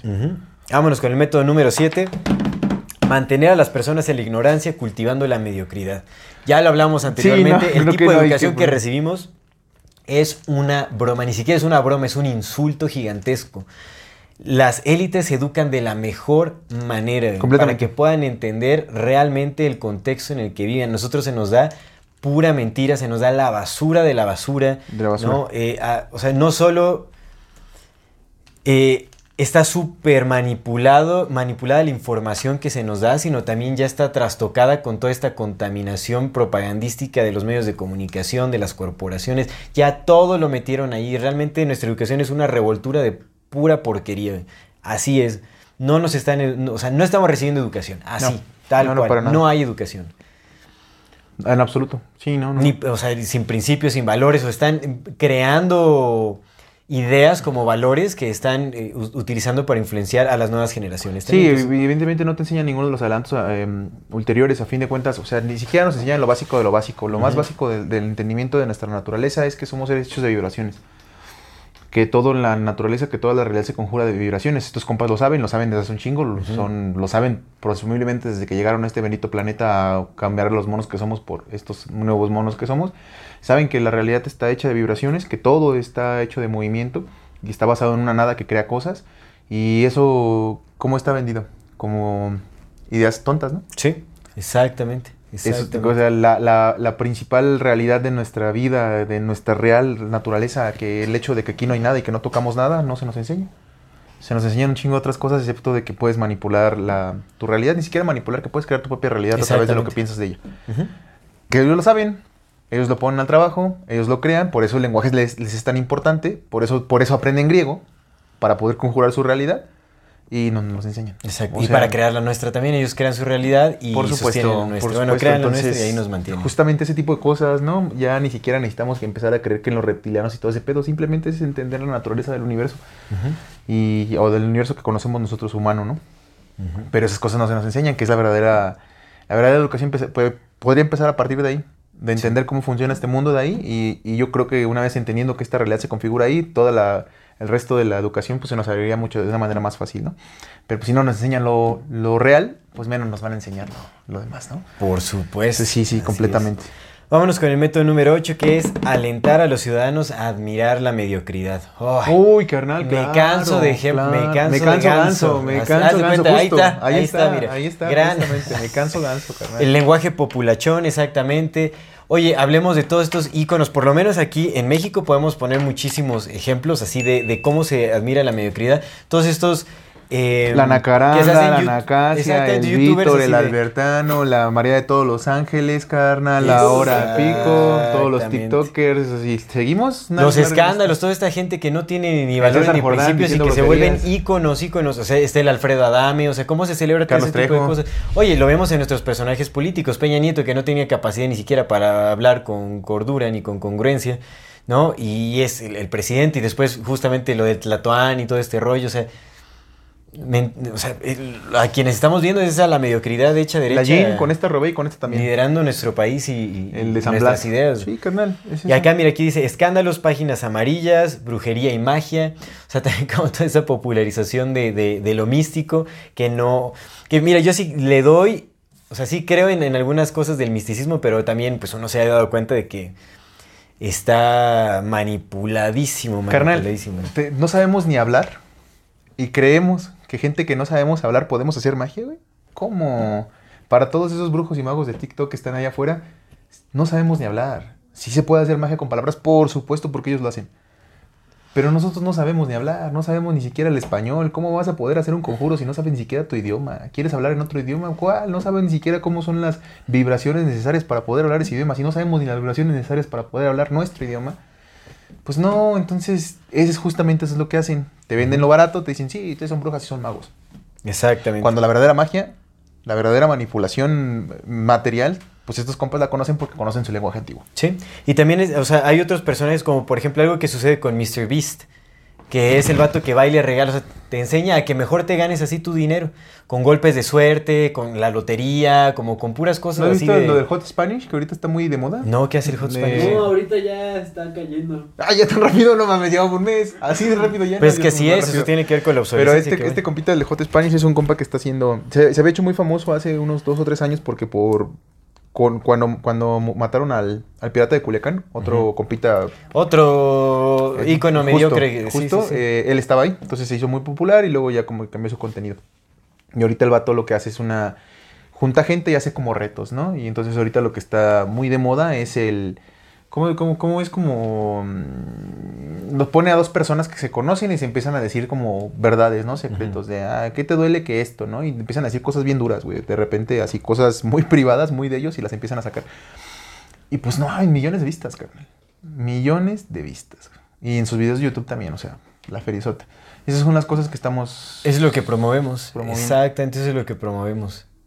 Sí, o alguien se cae chistoso en redes y tiene millones de vistas, lo, lo entrevistan en, en- Edgar en todos cae, los programas. hacen su comercial de Exactamente, ahí, bueno, fue un parteaguas también, ¿no? Como para... Pero es que es eso, ¿no? A fin de cuentas, eh, todos los medios los actuales que nos dieron, ahorita lo vamos a ver más adelante, eh, los medios que nos dieron actuales, pues no, no fueron para nuestro entretenimiento, fueron, fueron formas de probar a ellos las cosas nuevas para manipular. Y una de ellas fue, pues sí, sí están bien tontos, trátalos como tal y nosotros les damos, les damos la razón.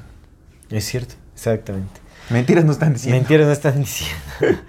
Vámonos con el método número 9 que es mejorar, bueno, no sé si sea la traducción correcta, pero bueno, mejorar o promover la autoculpa.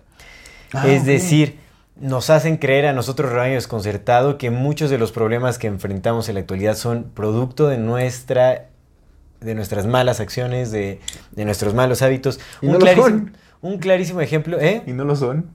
Pero, por ejemplo, el, el calentamiento global. La Ah, bueno, sí. sobrepoblación. Sí, sí, la sobrepoblación, o sea, es como nosotros nos sentimos mal y entonces ellos hacen... eh, Sí, que las calamidades a, a nivel mundial son se- culpa nuestra. ¿no? Exactamente, entonces eso evita que nuestra atención se dirija a culpar a las grandes empresas, a las corporaciones, a las élites, que ellos realmente son responsables de todo lo que se mueve. Entonces te dicen, ya no uses popote porque estás matando a toda la fauna marina, ¿no? Pero no son los derrames de petróleo, no son todos los desechos químicos que van a los océanos, no son las, pésimas, las pésimas me- eh, medidas de, de desecho de residuos de las ciudades, ¿me entiendes? O sea, no es como... Pero no por otro lado. es- nosotros... eh, Por otro lado, sí no es nuestra falta de responsabilidad, nuestra falta de empatía, nuestra falta de compromiso, nuestra falta de trabajo, nuestra falta de educación, de ganas. No, eso también es parte de. Es, es parte de, pero tenemos que entender que todos, todo este tipo, o sea, bueno, como todos estos hábitos a gran escala que están perjudicando muchos de los problemas de nuestro entorno, no nacen de nosotros, se nos son dados. Es decir, las corporaciones, las empresas, las élites establecen el sistema y nosotros lo consumimos. Nosotros tenemos la responsabilidad en ese aspecto que es consumirlo y alimentarlo. Justo. Pero la culpa no es solo nuestra, No, eso no, es lo no, que pasa. supuesto. La autoculpa es eso, creer que, Que solo es esos problemas Sí, sí, y sí, no estamos dirigiendo la mirada a quien realmente está creando el sistema. Sí, y, y- y se, y se vio mucho últimamente, ¿no? Esta, esta nueva tendencia que traían los woke, este, que decían, no, es que ya deja de culpar al gobierno, cuando tú cambies va a cambiar todo, y es como, de, no, güey. Sí, pues sí, por supuesto, cuando yo cambie, cambia todo, pero necesito cambiar al gobierno, güey, porque si no, sí necesito que las corporaciones dejen de contaminar el mundo, sí lo necesitamos, sí necesitamos señalar a los, Sí, a los, sí. a los que en mayor escala, en, una, ca- en una escala enorme, son los que están haciendo más el daño, porque pues... La realidad es que mi, yo consumo en, en- en agua, de agua un año, incluso gastándola así a lo pendejo. Yo consumo de agua gastando a lo imbécil. Consumo de agua al año lo que consume Coca-Cola en un día. O hasta, hasta menos. No, menos, menos. Hasta menos. No, ¿eh? no, imagínate, Coca-Cola, estamos hablando de una mega empresa. En una hora, nivel- punto. Es lo que yo, En yo consumo en un cuestión, año y gastando a lo sí. pendejo agua, ¿eh? O sea, lavando mi carro con manguera si tuviera carro. Pues chingo de cosas, ¿no? sí, ¿Sabes? sí, sí. Sí, por supuesto, por supuesto. Y a gastando lo pendejo. Pues evidentemente no, pero lo acabamos de platicar. No somos parte de ese principio de Pareto, güey. No también. Por supuesto que sí. No pareciera ser que sí somos un rebaño desconcertado. Sí, somos un rebaño desconcertado porque no nos estamos. eh, no estamos tomando la responsabilidad que nos corresponde en nuestras vidas. La estamos delegando completamente. Nosotros elegimos día a día ser distraídos con todos, Sí. estos, con todos estos métodos. Que, que también es, ser manipulados. También hay, hay una coercibilidad ahí, ¿no? O sea, dice el dicho, ni tanto que queme al santo, ni tanto que no lo alumbre, porque sí es Sí. parte de nuestra culpa, pero no es toda nuestra culpa. No es toda nuestra culpa, exactamente. Somos corresponsables. Porque nacemos en esta cultura. Sí. No, o sea, desde el inicio recibimos una- un, un bombardeo de, de esta programación que justamente nos hace seguir al pie de la letra todos, toda esta estructura Sí, social. nacimos con el mundo en nuestra contra, ¿no? Exactamente. Nunca nos dieron la oportunidad de probar que fuéramos otra cosa. Desde hace mucho tiempo tienen ellos comprado este discurso de que somos imbéciles y así nos tratan. Hija, y pero la responsabilidad nace cuando nos damos cuenta, des- nace desde la primera vez que nos damos cuenta que nos están mintiendo. Ahí nace la responsabilidad y va creciendo. ¿no? O sea, porque es mucho más cómodo vivir sin la responsabilidad, sin el, sin, ignorando lo que, lo que se sabe. Es muchísimo más fácil que tomar la responsabilidad y empezar a trabajar con ella. Que lo fácil se entre comillas, ¿no? Porque se vuelve la vida más difícil cuando uno se hace pendejo. Exactamente, pero bueno, es más, eh, no más fácil, es más cómodo. Es más cómoda. más cómodo. Es más cómoda, pero honestamente sí se vuelve Es más compleja, carnal. Es Ujú, mucho más compleja. Exactamente, claro. Échale, punto número 10. Método número 10 y final de esas estrategias de manipulación de las masas según Noam Chomsky. Número 10. Saber más acerca de las personas que lo que saben de sí mismas. Es que todas, güey, son ciertas, pinche Noam Chomsky, Sí, güey. es súper cierto. Y hay más, ¿eh? O sea, en realidad hay muchísimo más, pero es- estas son... Sintetiza muy bien el pedo, porque esa última es la cereza en el pastel, porque Eh, es ahorita ya sabemos, los algoritmos están haciendo todo el trabajo. Nosotros estamos regalando todos nuestros datos, ¿no? O sea, hasta datos biométricos, todo. Les estamos regalando la información para que se almacene y para que inteligencias artificiales ya puedan acomodar todo y saber exactamente, que hasta hasta puedan predecir nuestros movimientos, ¿no? Nuestras elecciones. O sea, elige- eh, saben, eh, sí, saben lo que queremos mejor que, que nosotros mismos. Sí. Por eso te ofrecen y aceptamos lo que nos ofrecen. Porque no solo... Que eh, no sé, amigo, ¿tú crees que como humanidad querramos ser imbéciles? Te digo que es- elegimos ser manipulados porque Por eso, preferimos pero- ser imbéciles es- que tomar responsabilidad y empezar a trabajarnos porque eso requiere un gran esfuerzo. Sí, pero también eso se viene condenado por la bonita cultura en la que vivimos, ¿no? La cultura del no esfuerzo. Pero a lo que voy es que si nos dan, si saben más de lo que nosotros lo, lo que queremos, las- los algoritmos, pero los algoritmos nos dan mierda, es porque en nuestro core queremos mierda. Pues es lo que conocemos y es lo que elegimos. No sé si es lo que queremos en realidad porque no, no sé hasta qué punto conozcamos otras posibilidades. Te digo, la vida que ellos tienen la desconocemos por completo. Lo hemos platicado, creo que valdría la pena nada más abordarlo súper rápido en este momento, que lo hemos platicado los últimos días y ya es que hemos, teníamos esta idea muy, entre comillas, muy segura de que pues se la pasaban mal, ¿no? Pero últimamente como que caímos en la cuenta de que, güey, eso podría ser una gran mentira, ¿no? Que las élites se la pasen mal y que sufran todo el tiempo y que no duerman puede ser una gran, gran mentira. Yo creo que es una pueden gran vivir a toda madre, amigo. Pueden estar viviendo a todísima es que si no vivieran a toda madre, como para qué intentan sostener tanto por tanto tiempo. Con tanto dolor, ¿te imaginas, güey? O sea, yo creo que tal vez la clase especializada es la que sufre un poco más que, que la mera élite, digamos. Pero quien realmente está sufriendo y que se está llevando el yugo de vivir es eh, el, El rebaño, desconcertado. carnal. Si ellos, güey, carnal, a ver, ¿de qué manera vas a vivir culero si tú no sufres por comer? Te educan bien, te dan la mejor música, porque su música no es la música que nosotros consumimos, o sea, ellos no, ellos no escuchan reggaetón, ellos seguro escuchan a pinche Vivaldi 3000. Y con otras frecuencias, o sea, no, no por con supuesto, su- 440 su, música Hz, está hecha para que cuando ellos sientan un poco de estrés, güey, pongan su música y lo relaje automáticamente. Sus drogas han de ser otro tipo de drogas. ¿Sabes? Ni siquiera han ser drogas adictivas. Ha de ser como un soma, güey. A los han han de vivir a toda madre, carnal. No creo que entre ellos se, se violen. No creo que entre sus familias, No, las familias élites, directas, élites, no, no. creo que se estén violando, güey. Sería un cagadero más carabones, hasta entre ellos mismos. O sea, correrían el riesgo de que de verdad pase algo muy culero. Y no creo, yo creo que se tratan bien. Recordemos que los artistas de Hollywood y, y todos del- de, la industria musical y todos siguen siendo rebaño Sí, desconcertado. sí, claro, claro, justamente. O sea, no hablamos de la Ahí clase los especializada. y los tratan y los explotan y los violan y Presidentes, el. Papa, el Dalai Lama son clase especializada. Esos son la clase Ajá. especializada. Los, los, incluso los reyes, yo, yo diría que son clase especializada. También yo los pondría ahí. Los Rothschild y los Rockefeller son clase especializada. La mera, mera mata de la clase especializada, los top, top, pero son clase especializada. Las élites no las conocemos, no sabemos quiénes son. Y el güey que venga a decir que son los reptilianos con una pinche seguridad como la que yo tenía en el pasado, pues pobrecito de ti. pero es, a, a lo que voy es eso, ¿no? A lo que voy es eso de... Hay una posibilidad muy grande de que vivan bien, güey. Sí. No se ensucian las manos, hermano. Ellos viven en paraísos. Sus casas seguro están construidos con arquitectura sagrada, con geometría sagrada. Lo que dicen se hace. Lo que dicen se hace. Lo- exactamente. Lo que dicen se hace, güey. Hablemos de grandes manifestadores. Sí, sí, sí, por Aquellos que están en la supuesto, güey, que conocen cómo funciona Bueno. el universo, güey. Al menos el universo humano que conocemos, ¿no? Y tienen otros... Pues es que, güey, se saben, seguro saben conjuros para, para que su, su voluntad se haga más fuerte y aparte para que su emoción cambie. Para que se relajen en algún momento con algún mantra. ma- Los verdaderos mantras, no el hombre que nos enseñaron. Sí. Los reales. Pero sí, seguramente meditan. Que bueno, también cabe la posibilidad de que. Pues de que no vivan bien, o sea, no sé. Tal vez viven con mucho estrés intentando oprimir a la población para no perder el poder, o sea, no sé, la ambición. Que mira, si... Que te digo, es que eso si puede tú vivir puedes en- poner en- música en cierta frecuencia y te relaja, y esa es la pinche música que nos tocó como rebaño desconcertado, Y, y- y es que en realidad hay una alta probabilidad de que sea súper falsa esa idea justamente de que viven mal, que viven con estrés, que viven con culpa, de que no pueden dormir en la noche, porque eso es lo que vemos en las series. de- eso es lo, la imagen que Nos tenemos de las élites por lo que nos han dado en Hollywood, porque lo que nos han dado en las series, ¿no? O sea, ves House of Cards y ves así como, pues series así de, de esa índole en donde te muestran como a las élites políticas y todo ese rollo, con un estrés, con unos, un- con unos conflictos tremendos, ¿no? Así de, de traición, de odio, de muerte, de abuso y todo. Y dices, no, vive en un cagadero.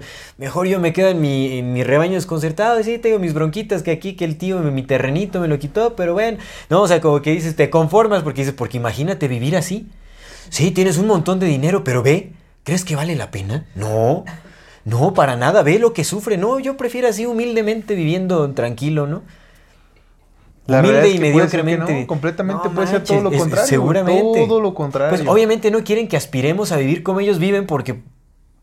¿Tú Tal- crees que hay tal- espacio para todos nosotros? Tal vez, yo tal no podríamos. No, no podemos. Y tal no vez nos volveríamos locos. Exactamente, no se puede, o sea, no se puede, no todos caemos. Y tampoco quiero decir que ese sea el estilo de vida correcto, porque también, o sea, el, el- es, imagínate un porcentaje tan pequeño abusando de los recursos de la tierra, definitivamente es una tontería, es una gran tontería, pero bueno, ¿Y no crees que en, en su muy retorcida idea del mundo o su muy retorcida lógica, que pues a lo mejor es una lógica distinta nada más a la de nosotros, de seguro no, es una no, cree- no tengan esta certeza de que sea quien sea que dirija el mundo le va a pasar lo mismo. Y mejor nosotros que ustedes. Porque tenemos una tendencia a corrompernos por el poder. El poder sin compasión corrompe. Y no somos muy compasivos, que digamos, al menos en nuestra cultura. Y eso, al- bueno, la historia es una gran mentira, ¿no? Pero hay, re- hay algunos hints por ahí que nos dan a entender que pues no somos tan buen pedo desde hace mucho tiempo, ¿no? De hace Sí. mucho tiempo perdimos nuestro buen pedismo y nos volvimos estos pinches bárbaros salvajes que somos. Bueno, se dice que siempre hemos así, bueno, de- Pon tú hay- que hay siempre teorías, hayamos sido, ¿no? Entonces, pon- a lo mejor de alguna forma digan, güey, sea quien sea que dirija este pedo, va a pasar lo mismo, pues mejor lo dirigimos nosotros. Va a ser lo mismo, güey. Sí, Porque imagínate, güey, pones a uno de esos cabrones de los que mataron a. Cuando se agarraron a putazos en el estadio de, de Querétaro. Imagínate, pones a uno de esos cabrones a dirigir el mundo. No, pues, Y ese punto nos lleva a algo que queríamos analizar, nota que, que salimos un poco a tomar el aire, que queríamos, estábamos hablando, ¿no? Este punto que es muy sensible, pero que pues vale la pena ponerlo en la mesa, porque pues hay que ponerlo en la mesa. Dentro del rebaño desconcertado, ¿tú no crees que haya ciertas distinciones iguales a esas? sí, por supuesto. que no nos sea natural en el ser humano que dentro del mismo rebaño desconcertado haya otra, otro rebaño más desconcertado y haya una clase especializada de, de desconcertados, pero especializada de desconcertados. Sí, por supuesto, definitivamente. Hay gente que se preocupa por estudiar, o poco mucho que nos dan, Sí, y que trata de profundizar. Con las pobres herramientas que se nos da para poder aprender, entender, reflexionar y crecer, hay quienes toman la decisión de hacerlo. Dentro de las posibilidades se toman y se toma la responsabilidad que... Y si se juntaran se un debe. grupo de esas personas a dirigir al otro grupo que nada más está decidiendo todos los días no hacer nada por sí mismo. Eso pasa, eso es muy común. no val, no sería, pues no sé si justo, pero no sería prudente que, que guiaras tú a los güeyes que no saben guiarse. Es, es que esa es una pregunta muy... Y de pronto, y de pronto si te das cuenta en algún punto que esos güeyes de plano no entienden. Porque de plano no entienden, ya hiciste todo lo posible para que entendieran y de plano dijeron, a mí me gusta la... me gusta revolcarme en mi... ¿No te separaría más de ellos? ¿No te emputaría a tal grado de decir, hijos de su madre, ya, ya, güey, yo ya no puedo lidiar con ellos? Censúrame estas, antes de que te duermas, Luis, censúrame estas palabrotas que está sacando aquí el... No, pues son las que nos dan vista. Dicen, no, ese güey habla chingón. O sea, lo que iba es que no habrá un punto en el que tú, tú, o sea, nada más por poner un- una imaginación, ¿no? Tú digas, güey, ya no puedo yo con estos cabrones, güey. De plano ya no puedo. No entienden, güey. No entienden. Ya hice todo lo posible porque entendieran y no entienden, güey. Les encanta estar ahí. Pero al chile yo no me quiero ensuciar las manos. ¿Qué tal si agarro a los menos peorcitos y a esos menos peorcitos los pongo a que vigilen a los otros que están más pendejos? Pues hermano, así es como funcionan eh, las sociedades secretas. Son grupos de organización social, ¿no? Que justamente van eligiendo, o sea, ahí tienen mayor control. Cuando vas metiendo gente a, a ciertas logias masónicas o a, a los caballeros de Colón, cualquiera que sea esa sociedad secreta, estás tu- organizando. a tu clase especializada. Exactamente. Y no ni siquiera es clase especializada, porque recuerda que hay un montón, los, los masones de TikTok, Por eso. que son Pero es la los- clase especializada, digamos, de, del rebaño desconcertado. Y eso es lo que iba. Como rebaño desconcertado, quitemos al, Pues sigue siendo rebaño manera. desconcertado, pero ya le, le das órdenes directas y los vas acomodando. como- Justo, pero te lo que te decía, mira, quitemos tantito de lado que existen en las élites. Imagínate que, que todo, todos empezamos siendo rebaño desconcertado por alguna razón, güey. Sí, sí. Y justamente pasó eso, ¿no? O sea, imagínate que pasa eso, de repente dices, güey, yo chambeo, yo estudio, güey, yo me preocupo por este pedo, yo no duermo, güey, porque también estudiar 11 horas de griego no creo que sea tan sencillo. Claro. No creo que sea tan fácil, güey, estudiar 5 horas de latín, ¿sabes? No creo que sea tan sencillo, güey. Nosotros lo vimos, güey. Si para dos programas de nosotros que estudiamos, güey, fue... Nos casi nos volvimos locos cuando estuvimos grabando dos programas por, por semana, güey, por Sí, tanta sí, pinche sí. información. ¿Qué digo? Con el tiempo disponible yo podría dedicarme a estudiar sin pedo alguno toda la vida y Pues dedicarme como nada más hacen estos cuates, ¿no? que Justo, sus 11 o sea, horas de griego antiguo Justo, y... justo, no, Y Imagínate ¿qué llegar a una cama de terciopelo y dormir así tranquilamente con Sí, música de... llegues con Mozart tocando hecha, no tienes ni que limpiar, no tienes que hacer nada. Yo viviría bien a toda madre, tu ¿no? esclavitud ahí. Pero imagínate que... aún así sigue que siendo bueno, eso, esfuerzo. eso me parece terrible, güey. Que aún así siguen haciendo esfuerzo, ¿no? Es un esfuerzo, pero entonces te cansas, güey, de estos pedos, carnal. Dices, ya, estos hijos de la chingada de plano no entienden, porque ya intenté, güey. O sea, ¿tú crees que si pones un, un compita que esté tan entregado ya a su violencia como estos güeyes que matan gente en los estadios por un partido de fútbol, que haya perdido tanto su humanidad, güey? ¿Crees que lo puedas regresar de ese vacío y de decirle, güey, está más chido estudiar y portarse bien? Es muy complicado. Entonces, Muy de pronto dices, güey, yo al chile, pero yo no me quiero ensuciar las manos porque pues siguen siendo, siguen siendo igual que nosotros, ¿no? Mejor les pago a estos compas que están un poco menos pendejos que esos güeyes y los pongo a hacer mi trabajo sucio, güey, porque estos güeyes ya de plano no entendían. A ordenar, o sea, a poner en su lugar a las masas, que eso es lo que se tenía. O sea, en los 20 Edward Bernays que, que, que empezó con, con la idea de, de la manipulación a través de la propaganda. y como- él también tenía una idea muy parecida a la de Walter Lippmann, ¿no? Que es, eh, está la clase estúpida, él así lo decía, hasta su hija sale en una entrevista en este documental que se llama The Century of the Self, sale diciendo que su padre se refería al rebaño desconcertado como la, La clase, clase estúpida. estúpida. Gente incompetente, así tal cual. Y es como ellos necesitan ser manipulados, pero intentaron a través de la psicología, del psicoanálisis principalmente freudiano, porque Edward Bernays eh, era sobrino de, de De- Freud. de Freud. De hecho, Edward Bernays fue quien popularizó todas las ideas de Freud, o sea, el, el- el- el psicoanalismo de freudiano. Él lo popularizó, él siendo el maestro, el padre de la propaganda moderna, digamos así. Eh, él popularizó las ideas de Freud. O sea, Freud no sería nadie sin, sin Edward Bernays. Y tampoco la madre Teresa de Calcuta porque a lo mejor son Porque familia. bien, exactamente, muy posiblemente, muy posiblemente. Pero bueno, entonces lo que, lo que intentaron, o sea, bueno, lo- de, de qué sirvió como todo el psicoanálisis y como eh, estas ideas freudianas implementadas en el control social fue de buscar una forma en la que se pudiera controlar a la población sin una opresión tan explícita, sin fuerza. Porque antiguamente, anteriormente a todo, es- a todo esto, pues utilizaban la fuerza bruta. O sea, ponte a pensar cómo era la manipulación en la antigüedad. O pues, sea, desde las primeras civilizaciones era te- exactamente chingadazos o te privo de alimento o sabes cosas así de explotación, esclavitud, feudalismo, o sea, todo era así como te jodes, ¿no? Aquí estamos por encima de ti, te pisoteamos si queremos y te matamos y hacemos todo así durísimo. Fue creciendo la población, se fue perdiendo control, entonces dijeron, a ver, ya es mucha gente como para que ahora eh, querramos controlarlos con la fuerza, porque pues mucha gente. Sí. Entonces necesitamos encontrar nuevas maneras de, eh, de Seguir manipulando. de seguir manipulándolos, de controlarlos, pero ya eh, sin que ellos se den cuenta, básicamente, o con su propia aprobación. De ahí nace la idea de la ingeniería del consentimiento, que es justamente a través de la aprobación del mismo ser humano eh, eh, elegir ser esclavo. Y es que el consentimiento es algo bien importante porque eh, incluso viéndolo de la, parte metafísica, el, el consentimiento en un universo que pareciera ser a veces ser determinado, pero dentro de esa ter- determinación está la gran posibilidad, porque son universos infinitos. Esa cosa que llamamos Dios es un ente que, o no ente, que funciona de unas maneras que nosotros no tenemos ni idea de cómo funciona. Pero eso permite que haya una especie de, de determinación porque todo va hacia él o ella. Y sin embargo, dentro de ese ir todo él hacia ella, tienes toda la opción de, de libre albedrío, de decidir sí o no. La metáfora del avión, ¿no? Tú vas en el avión, el avión va a un destino, pero lo que tocas en el avión es tu pedo y te compete todo a ti. Sí. Entonces, metafísicamente, incluso en, el la- en la metafísica, sabemos que para que el satanismo funcione, no es satanismo en esta adoración de- de- del diablo, sino el satanismo de la adoración al propio ser. Para que Claro. funcione, que mis, para que funcione mi, mi- mi manifestación más que la tuya, tú tienes que acceder a mi manifestación.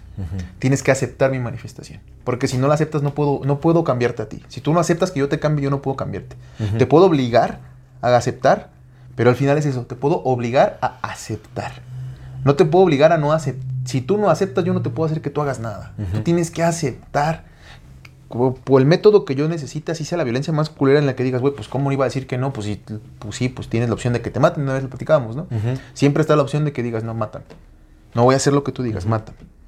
yo no sabemos si la tomaríamos o no, porque pues qué difícil ponerte en una situación en la que pensar, a lo mejor no lo aceptaríamos, a lo mejor la primera que te quitan una uña dices, no, ya, sí, lo que tú quieras hacer, ¿no? Pero tenemos que aceptar para que funcione, porque pues si no aceptas te matan y entonces ya no funcionó, ya no te pueden utilizar. Entonces, tienes que aceptar. El consentimiento es necesario metafísicamente y realmente. O sea, si quitando la metafísica de que porque el universo necesita la aceptación para que el libre albedrío se permita y entonces el ente que está ahí abajo que crea todo, pues, dé, dé permiso y espacio para que se cree la situación, si quitas eso de la mesa de todo necesitas aceptar, porque otra vez, Por supuesto. a- aunque te torturen y todo, si tú dices no, es no.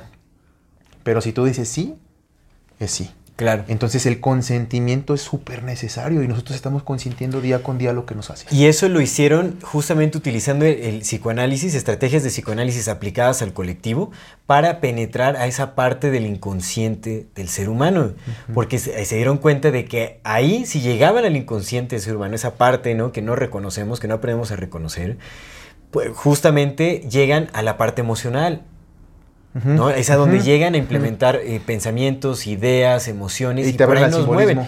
Sí, o sea, que Freud decía, ¿no? Que justamente, eh, eh, o sea, la idea freudiana es que el ser humano tenía como fuerzas desconocidas internas que eran muy peligrosas para la sociedad, como fuerzas irracionales que yacían en el, en el inconsciente, y que eso es lo que se tenía que controlar para mantener a la población en orden. Entonces llegaron ahí a través del psicoanálisis a justamente controlar masivamente, porque bueno, obviamente empezó el psicoanálisis y todo, y vieron que pueden aplicarlo colectivamente, Bernays lo aplicó para su propaganda, para todo este tipo de cosas, eh, eh, en lugar de... em, de, de, eh, lo aplicaron al sistema corporativo, ¿no? O sea, de las necesidades pasaron a crear deseos, que se veían como necesidades, ¿no? Y obviamente les tenían que, cre- que tenían que crear vínculos afectivos con esos productos para que justamente sintieras que los necesitabas, para que los desearas. Y, porque bueno, también se dieron cuenta que el ser humano ponía antes los deseos que las necesidades.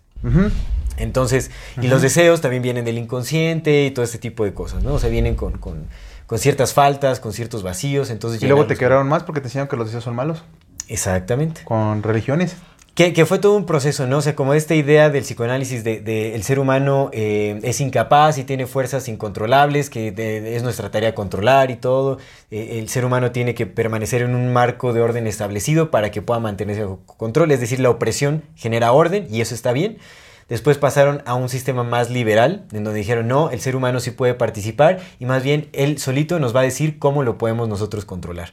Igual a través de psicoanálisis, el psicoanálisis pero aplicado a otro lado, que solo dejaban, hicieron, esto lo aplicaron masivamente un montón de empresas que hacer como estas, estas encuestas eh, corporativas ah, que retomaban las, las más técnicas de psicoanálisis, que era dejar hablar a la persona para que les contara sus miedos, sus deseos, todos, todos sus anhelos y lo aplicaron a la creación de productos, a la creación... Y obviamente esto no fue nada más a nivel corporativo, también fue a, a nivel político. Pero de hecho hay un, y hay un punto de quiebre específicamente de cuando eso se masificó, que fue en el año, en los benditos 50, de 40 al 50, que fue cuando Ajá. cambió todo el mundo, así completamente. En el 46 se crea, el, se cambia el transistor en las computadoras. En el 47 se crean la, las, eh, se, se descubren o se crean los sistemas de ecuaciones lineares y en el 48 se crean las computadoras ya como más, eh, más efectivas. En el 48 también Harvard crea un, un instituto o un área de investigación que te digo exactamente ahorita cómo se llama. Mira. Punto en específico, justamente donde todo esto que estás comentando se masificó, que fue lo que, lo que, lo que utilizaron para hacer como ahora nos programan. En el 46 se inventó el método simple de programación lineal. En el 47 y en el 48 se crearon los transistores. En el 1948 también la, Fundación Rockefeller se metió, en- eh, le dio dinero a, a Harvard para fundar Harvard Economic Research Project, el proyecto de investigación económica de Harvard, donde encontraron que las, las partes de los economics, de todo lo que tiene que ver con economía, se parecía muchísimo, pero muchísimo a todo lo que tiene que ver con la parte física de la, de la manipulación de energía y de la mecánica, porque a fin de cuentas todo es energía, un sistema donde tú metes energía crea un output, ¿no? Un sistema donde metes energía crea una, una salida de algo, que transforma algo. Entonces, ¿qué encontraron como energía en las, econom- en las economías como fuente principal de energía? Nosotros. Entonces lo que empezaron a hacer con esa investigación eh, fue a través de las grandes computadoras y del desarrollo de estas programaciones lineares, de sistemas de ecuación programación lineal, fue eh, encontrar que la mecánica con sus formas, sus formas de integrarse era muy similar a la economía y entonces aplicar las ecuaciones que utilizaban para mecánica en la economía. Y eso a través de los grandes eh, sistemas computacionales que ya tenían para poder correr y correr y correr y correr datos, datos que obtuvieron a través de lo que me estabas diciendo, datos cualitativos que obtuvieron, los metieron a estos sistemas y empezaron a desarrollar teorías. De tal Claro. forma que a través de sus, de sus nuevos sistemas de ecuaciones se encontraron que podían hacer una manipulación todavía más grande y más efectiva a través del, fun- del funcionamiento económico de las masas. Y entonces empezaron a, a utilizar esta- estas- estos nuevos sistemas para eh, hacer pruebas, hacer pruebas de funciones de, de cálculos de falla, pruebas y errores matemáticos, donde metían o cambiaban un sistema dentro de la ecuación, un, un input, eh, por ejemplo, el precio del café, lo subían o lo bajaban y con el precio del café veían cómo se alteraba la cadena de lo demás y entonces podían a través de esa información recabada prevenir, prever y después crear escenarios de, de funcionamiento económico. Todo a través del, del creación de deuda. Cuando creas deuda, de- le quitas el poder a la gente y Sí. cuando la gente ya no tiene poder, lo que va a hacer es entregar de una manera más fácil todas sus libertades económicas por, seguridad. Sí. Quieren Sí, seguridad y no este pex. Entonces, a través de toda esta manipulación, esto es, un, es una cosa mucho más compleja. En mis recomendaciones voy a dar el manual que está ahí, ¿no? En ese manual está muy, muy bien explicado. Pero a final de cuentas, em, lo que hicieron fue, a través de programación, utilizar toda esta información que ya tenían para con sus nuevos sistemas computacionales empezar a, a crear sistemas estadísticos que les permitieran tener una visión más acertada de cómo funcionaría la sociedad y empezar a utilizarlos. Es lo que llaman la guerra silenciosa contra la humanidad Sí.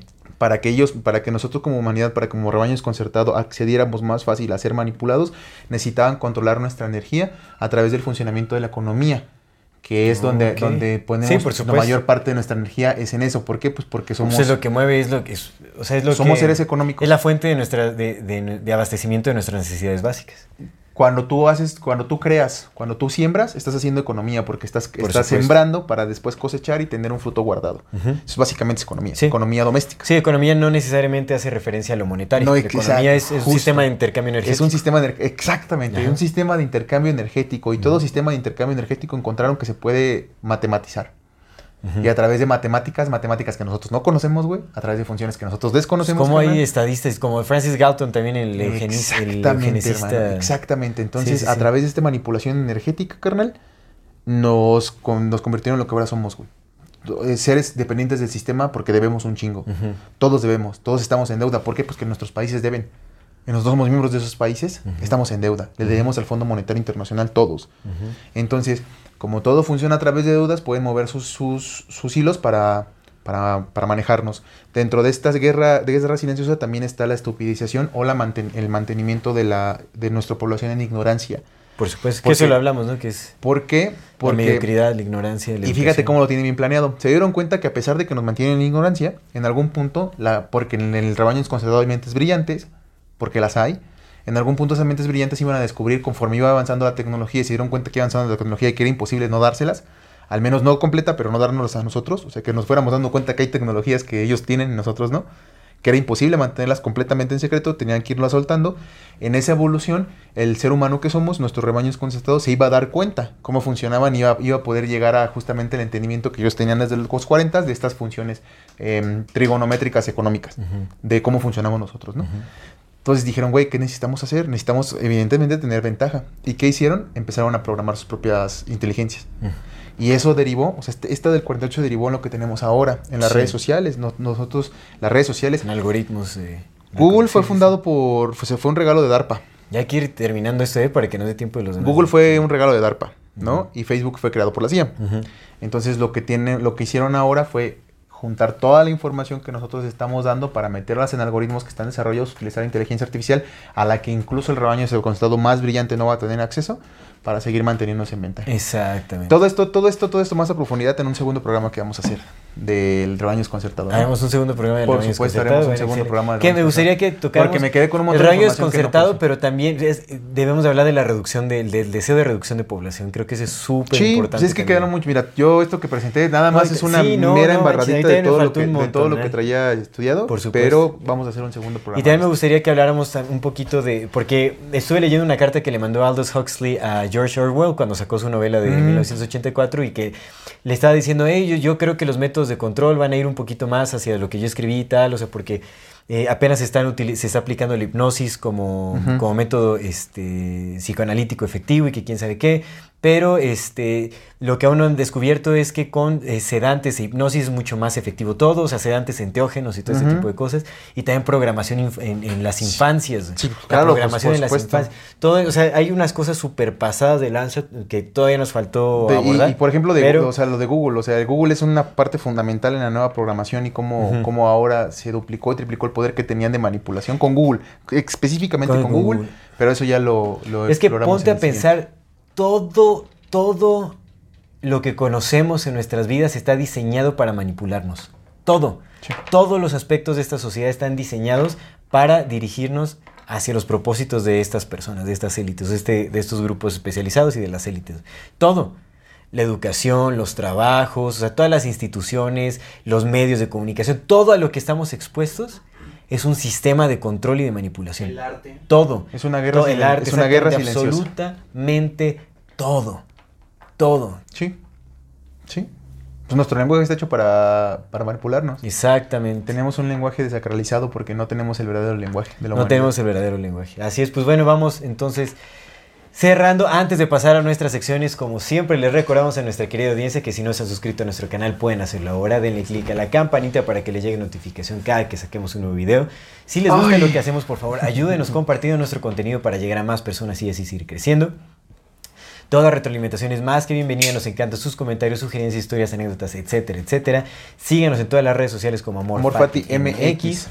Y si tienen... oh, ah, Perdón, más bien, no se olviden de enviar su solicitud para pertenecer al grupo privado de Facebook de Comunidad Fati para participar en el programa de Voces de la Comunidad. Comunidarks. Y si tienen oportunidad de ayudarnos con algún aporte económico donativo, lo agradecemos de todo, todo corazón. Eso nos ayuda muchísimo, muchísimo a sostener y seguir desarrollando este proyecto. Recuerden que pueden hacerlo vía PayPal, vía Super Thanks o suscribiéndose a nuestro contenido exclusivo que está de lujo. Recuerden, mi historia de cuando me secuestraron en la India, está encontrarla en el último episodio de nuestro contenido exclusivo. En el último, penúltimo, no sé cuándo saldrá ese. Sí, en el último, en el último episodio. Entonces corran a suscribirse a nuestro contenido exclusivo y muchísimas gracias a todas las personas que nos ven, nos escuchen y nos acompañan hasta este momento. Vámonos con el algo interesante. Algo interesante. Oye, quería decirte, es- esto que te voy a contar es, es algo muy local, eh, bueno, muy local México, eh, por las personas que nos están viendo de otro país, pero es, es nada, eh, tiene mucho que ver No, con para esto. todos o para nadie. Es que tiene mucho que ver con lo que estamos platicando, pero muchísimo. No sé si sabías que el CONACIT era el Consejo Nacional de la Ciencia y la Tecnología, una cosa Sí, así, del, del país, y el CONACIT daba becas para estudiar maestrías. Y eran los que hacían ciencia, investigación, etcétera, ¿no? Desde el inicio del sexenio ya lo querían eliminar. Pero resulta que ya lo eliminaron. Ahora es el CONACIT, pero con H. Ahora es el Consejo o Centro no sé qué de las Humanidades y la Tecnología y tal. Pero fue una fue destrucción del CONACIT como tal y cuando lo convirtieron en otra cosa que ya no es el CONACIT. O sea, ya funciona de otra manera distinta. Entonces, digamos que lo poco de ciencia que todavía se hacía aquí en este país, pues estaba financiado por el CONACIT y pues, le, le beneficiaba a muchos eh, becarios, ¿no? De, de esto. O sea, había personas que se dedicaban a estudiar pues con las becas del CONACIT porque pues, pues estaban más o menos bien, les daban como 12 mil o 15 mil pesos al mes. Que ya no vive uno con eso, ¿no? Pero, pero bueno, que te paguen por estudiar está chido, te permite hacer otras cosas. Pero ya lo, ya lo destruyeron, entonces ya es otro, otro, otro organismo y parece que ser que ya las becas y todo lo que daba ya, ya fue, ¿no? Entonces Ajá. ya va a haber menos producción de ciencia en el país. Ok. Unas comillas muy grandes, pero la va a haber, porque pues la va a haber. O sea, en definitiva sí, sí afectó, al menos a las Sí. personas que estaban recibiendo su dinero. Sí, sí, sí. Adivina cuándo fue cuando oficialmente lo destruyeron y convirtieron en otra cosa. Fue apenas, En- hace como dos semanas. ¿Había algún evento de ¿Quién crees? por ahí? ¿De quién crees? Fue muy famoso, fue hace dos semanas, güey. Pero muy famoso aquí en la, en la ciudad. Fue, lo hicieron en la, en el- la plancha del Zócalo de la Ciudad de México. Ah, cuando vino la Rosalía aquí, ¿en serio? Ese día hicieron el cambio del CONACIT al CONA. CONAJIT. Conacit. CONAJIT. Conacit. Claro, no, pues imagínate. Dato interesante, ¿no? Distracción. Distracción, Distracción. exactamente. Distracción de Noam Chomsky. Distracción pura y dura. Y distracción no solamente distracción, sino distracción con estupidización. Así Pero es. hubo un revuelo porque aparte, Pues es la motomami, mi loco. no, o sea, deja tú eso, se enfocaron más en la organización del evento, incluso, que incluso hasta en la misma, en el mismo espectáculo. no sé si vieron en TikTok, mucha gente diciendo, no, es que la organización está bien fea, porque nos tenían acá formados y luego nos dijeron que acá era el ingreso y no, que sí, siempre sí era acá, y que no, no es cierto, que era de este lado y así. Y que ya iba a venir a Rosalía, pero les trajimos a Paquita del barrio. Ajá, un, un buen de TikToks de gente diciendo es que nos traen de acá para allá, tenemos dos días formados, llegamos a las 10 de la noche del miércoles y era de qué. Imagínate el tiempo gastado Imagínate que les dices, ven a formarte dos días para que el mundo cambie. ¿Tú crees que la pinche gente iría? ¿Tú crees que ese no es rebaño desconcertado, más desconcertado que el de nosotros? Por elección propia, hermano. ¿Y tú crees que no emputaría si en algún supuesto hubiera gente que sí se pone a estudiar, que haya gente así que de plano le vale pa' pura madre y no, no desearías controlarlos de alguna manera para que dejen de hacer mamadas? digo, Sí, nomás caray, digo, es ¿no? que está muy... Pero Ah. bendita libertad, todos somos valiosos y todos valemos en los ojos de Eso Dios, sí, Dios por supuesto, Señor. por supuesto. Y bueno, todos tenemos capacidades que podemos desarrollar de diferente Y el poder sin y- compasión corrompe. Corrompe, por supuesto, por supuesto. Ese es mi algo interesante. Vámonos a las recomendaciones. Ahora, yo quiero recomendar, ya había hecho esta recomendación hace años, literalmente hace años, creo que sí fue hace, de, una de mis, en los primeros tal vez episodios, no sé, Sí. pero lo voy, a, lo voy a repetir porque me parece eh, una página muy valiosa, que se llama, es una, una página que pertenece a, a una organización no gubernamental. Ay, ustedes disculparán, se cayó aquí el, este, Ay, se me el peluchito, el peluchito del micrófono. No gubernamental. Eh, es una, pertenece a una organización no gubernamental que se llama filmsforaction.org, que Ah. eh, comparte un montón de documentales que tienen eh, cierto valor social, es decir, como que promueven cosas benéficas para la sociedad. y todo- Hay de todo, o sea, de todo, desde eh, categoría ambiental, social, eh, eh, de, de las artes, de los medios, todo, todo, todo, todo tipo de categorías. Está súper buena, hay un catálogo gigantesco, gigantesco de, de, de- de videos ahí, que es una recopilación, ¿no? No quiere decir... Ellos tienen sus propias películas, o sea, sí han hecho sus propias películas, pero Mm. también promueven muchos otros documentales así como que han sacado de por ahí, ¿no? Pero mm, cosas muy, muy, muy ¿Y interesantes. ahí encontraste el de Action. of the Self? Sí, aquí está The Century of the Self, que también, bueno, una segunda re- una recomendación dentro de la recomendación, es un documental de cuatro, bueno, de cuatro partes, que se puede encontrar en YouTube igual, así de corrido, The Century of the Self, que justamente explica ese recorrido de, eh, de la manipulación psicológica de las masas a través de las ideas freudianas, después cómo se fue transformando este, a... Bueno, menciona hasta el Instituto Esalen, ¿me entiendes? Como la creación, así como la creación de la individualidad del... Bueno, la- cómo, cómo se le da una, releva- una sobrerelevancia a la individualidad de las personas para que justamente sean... Nos convirtamos en productos de mercado, básicamente, Sí, sí, exactamente. claro. Entonces, como el movimiento hippie, Esa cosas. son primos hermanos, ¿verdad? Exactamente. No, está, está, lo- está loquísimo. Entonces es, es como una, pues un vistazo a muchos personajes, toda la familia Freud ahí tiene mucho que ver. No, sea, con Edward Bernays, el padre de la propaganda, básicamente. Oye, antes de, antes de nada más terminar, si a ti te hubieran ofrecido en algún punto pertenecer al, al Instituto Esalen o a Tavistock o te hubieran dado una beca para estudiar al ser humano y ver qué chingados encontrabas, ¿no lo hubieras tomado? Me interesa entender, sí, No, pues, no es que mira, por pura ¿va? curiosidad, no, no, voy, no voy a decir que no, o sea, depende de los propósitos, depende de los propósitos. No te las iban a decir, pero te hubieran dicho, a ver, ven a No, es que mire, este es que si no te dicen los propósitos, o sea, pues bueno, vas, ¿no? Y aprendes y es conocimiento y es valioso. Y si después te hubieran dicho, esto es para este pedo, ¿jalas? Pues me salgo Vas ya con el conocimiento. más. No, me salgo con el conocimiento. Vas a estudiar mucho más, vas a aprender todo lo que hubieras querido aprender porque aquí está el pan. Mira, son, son, obviamente son propuestas tentadoras y qué bueno que no las, eh, que no, no me he expuesto a eso, que bueno. O sea, al final... Qué bueno que ya, somos viejos para ellos, ¿no? Pues quién sabe, al final, pues no fuimos cultivados en las áreas en las que ellos cultivan sí, a toda sí, la gente que pertenece a este tipo de, de actividades, pero... Una tentación menos. Vámonos con tu recomendación. Mi recomendación, amigo, te- ya te la, te la acabo de mandar al grupo, amigo, porque ahora sí quiero dejar ese. Ahora, ahora sí quiero compartir bien ese, ese, este, ese, ese PDF. Es un PDF que se llama eh, Silent, Weapon, Silent Weapons Quiet Wars. Em, se supone que este fue un, em, un paper encontrado en una máquina en una máquina copiadora vieja, así que la había, se había podrido y la llevaron a arreglar y el güey que la encontró encontró ese manuscrito ahí como que alguien le iba a sacar copias y lo olvidaron. Y era un, es un manual como de preparación para agentes. No se sabe de qué, de qué, se presume que es de la CIA, pero es un manual de, para agentes. Aquí viene esta información, así ya viene con las ecuaciones que se utilizan para, para cómo modificar las mecánicas, las, las dinámicas eco- económicas, para qué es, por quién es, quiénes lo hicieron, o sea, todo, todo, todo. Son 33 páginas, está en inglés. Creo que pueden, tal vez puedan encontrar la traducción en español. Eh, si es cierto o es falso de cómo lo encontraron y lo que sea, la lógica que está en ese, en ese paper es muy contundente. O sea, no hay mucho que decir de, no, no, esto es falso. Es como, es muy lógico porque pues tiene todo el sentido del mundo con lo que estamos haciendo. Entonces ahí está el PDF. Silent Weapons, Quiet Wars. Me lo voy a chutar. Sí, lo, lo mandaste al grupo y lo voy, está, lo voy a leer. está, Está 33 interesante. Un manual está. para, para gente de la siesta, locochón. Y está Que habría que ver, es que también todas esas historias de... Se encontró... Independientemente, la neta, la neta, la neta, las cosas que está tienen toda la lógica Sí, del mundo, güey. sí, por, lo que platicaste, sí, la verdad es que se, se ve interesante. O Échale, sea, échale y lo, lo comentamos en el siguiente que hagamos de esto, porque pues, esa es la información que yo traía, más también lo de Google. órale, va que va.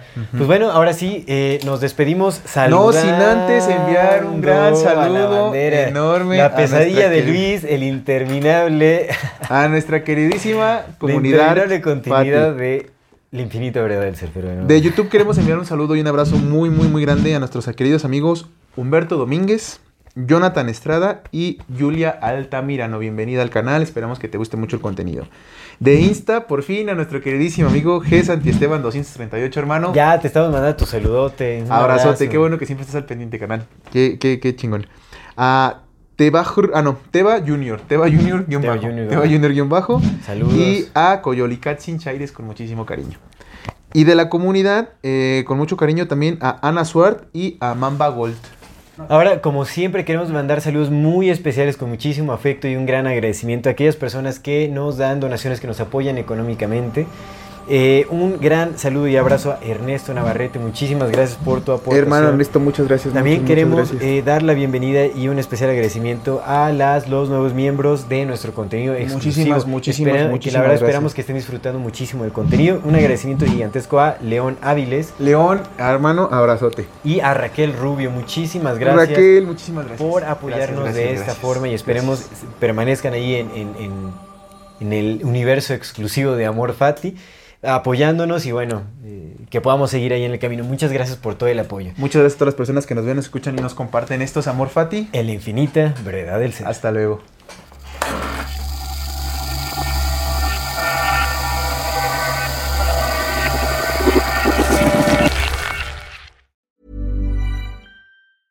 Hey, it's Paige DeSorbo from Giggly Squad. High quality fashion without the price tag. Say hello to Quince. I'm snagging high-end essentials like cozy cashmere sweaters, sleek leather jackets, fine jewelry, and so much more. With Quince being 50 to 80% less than similar brands. And they partner with factories that prioritize safe, ethical, and responsible manufacturing. I love that. Luxury quality within reach. Go to quince.com slash style to get free shipping and 365 day returns on your next order. Quince.com slash style.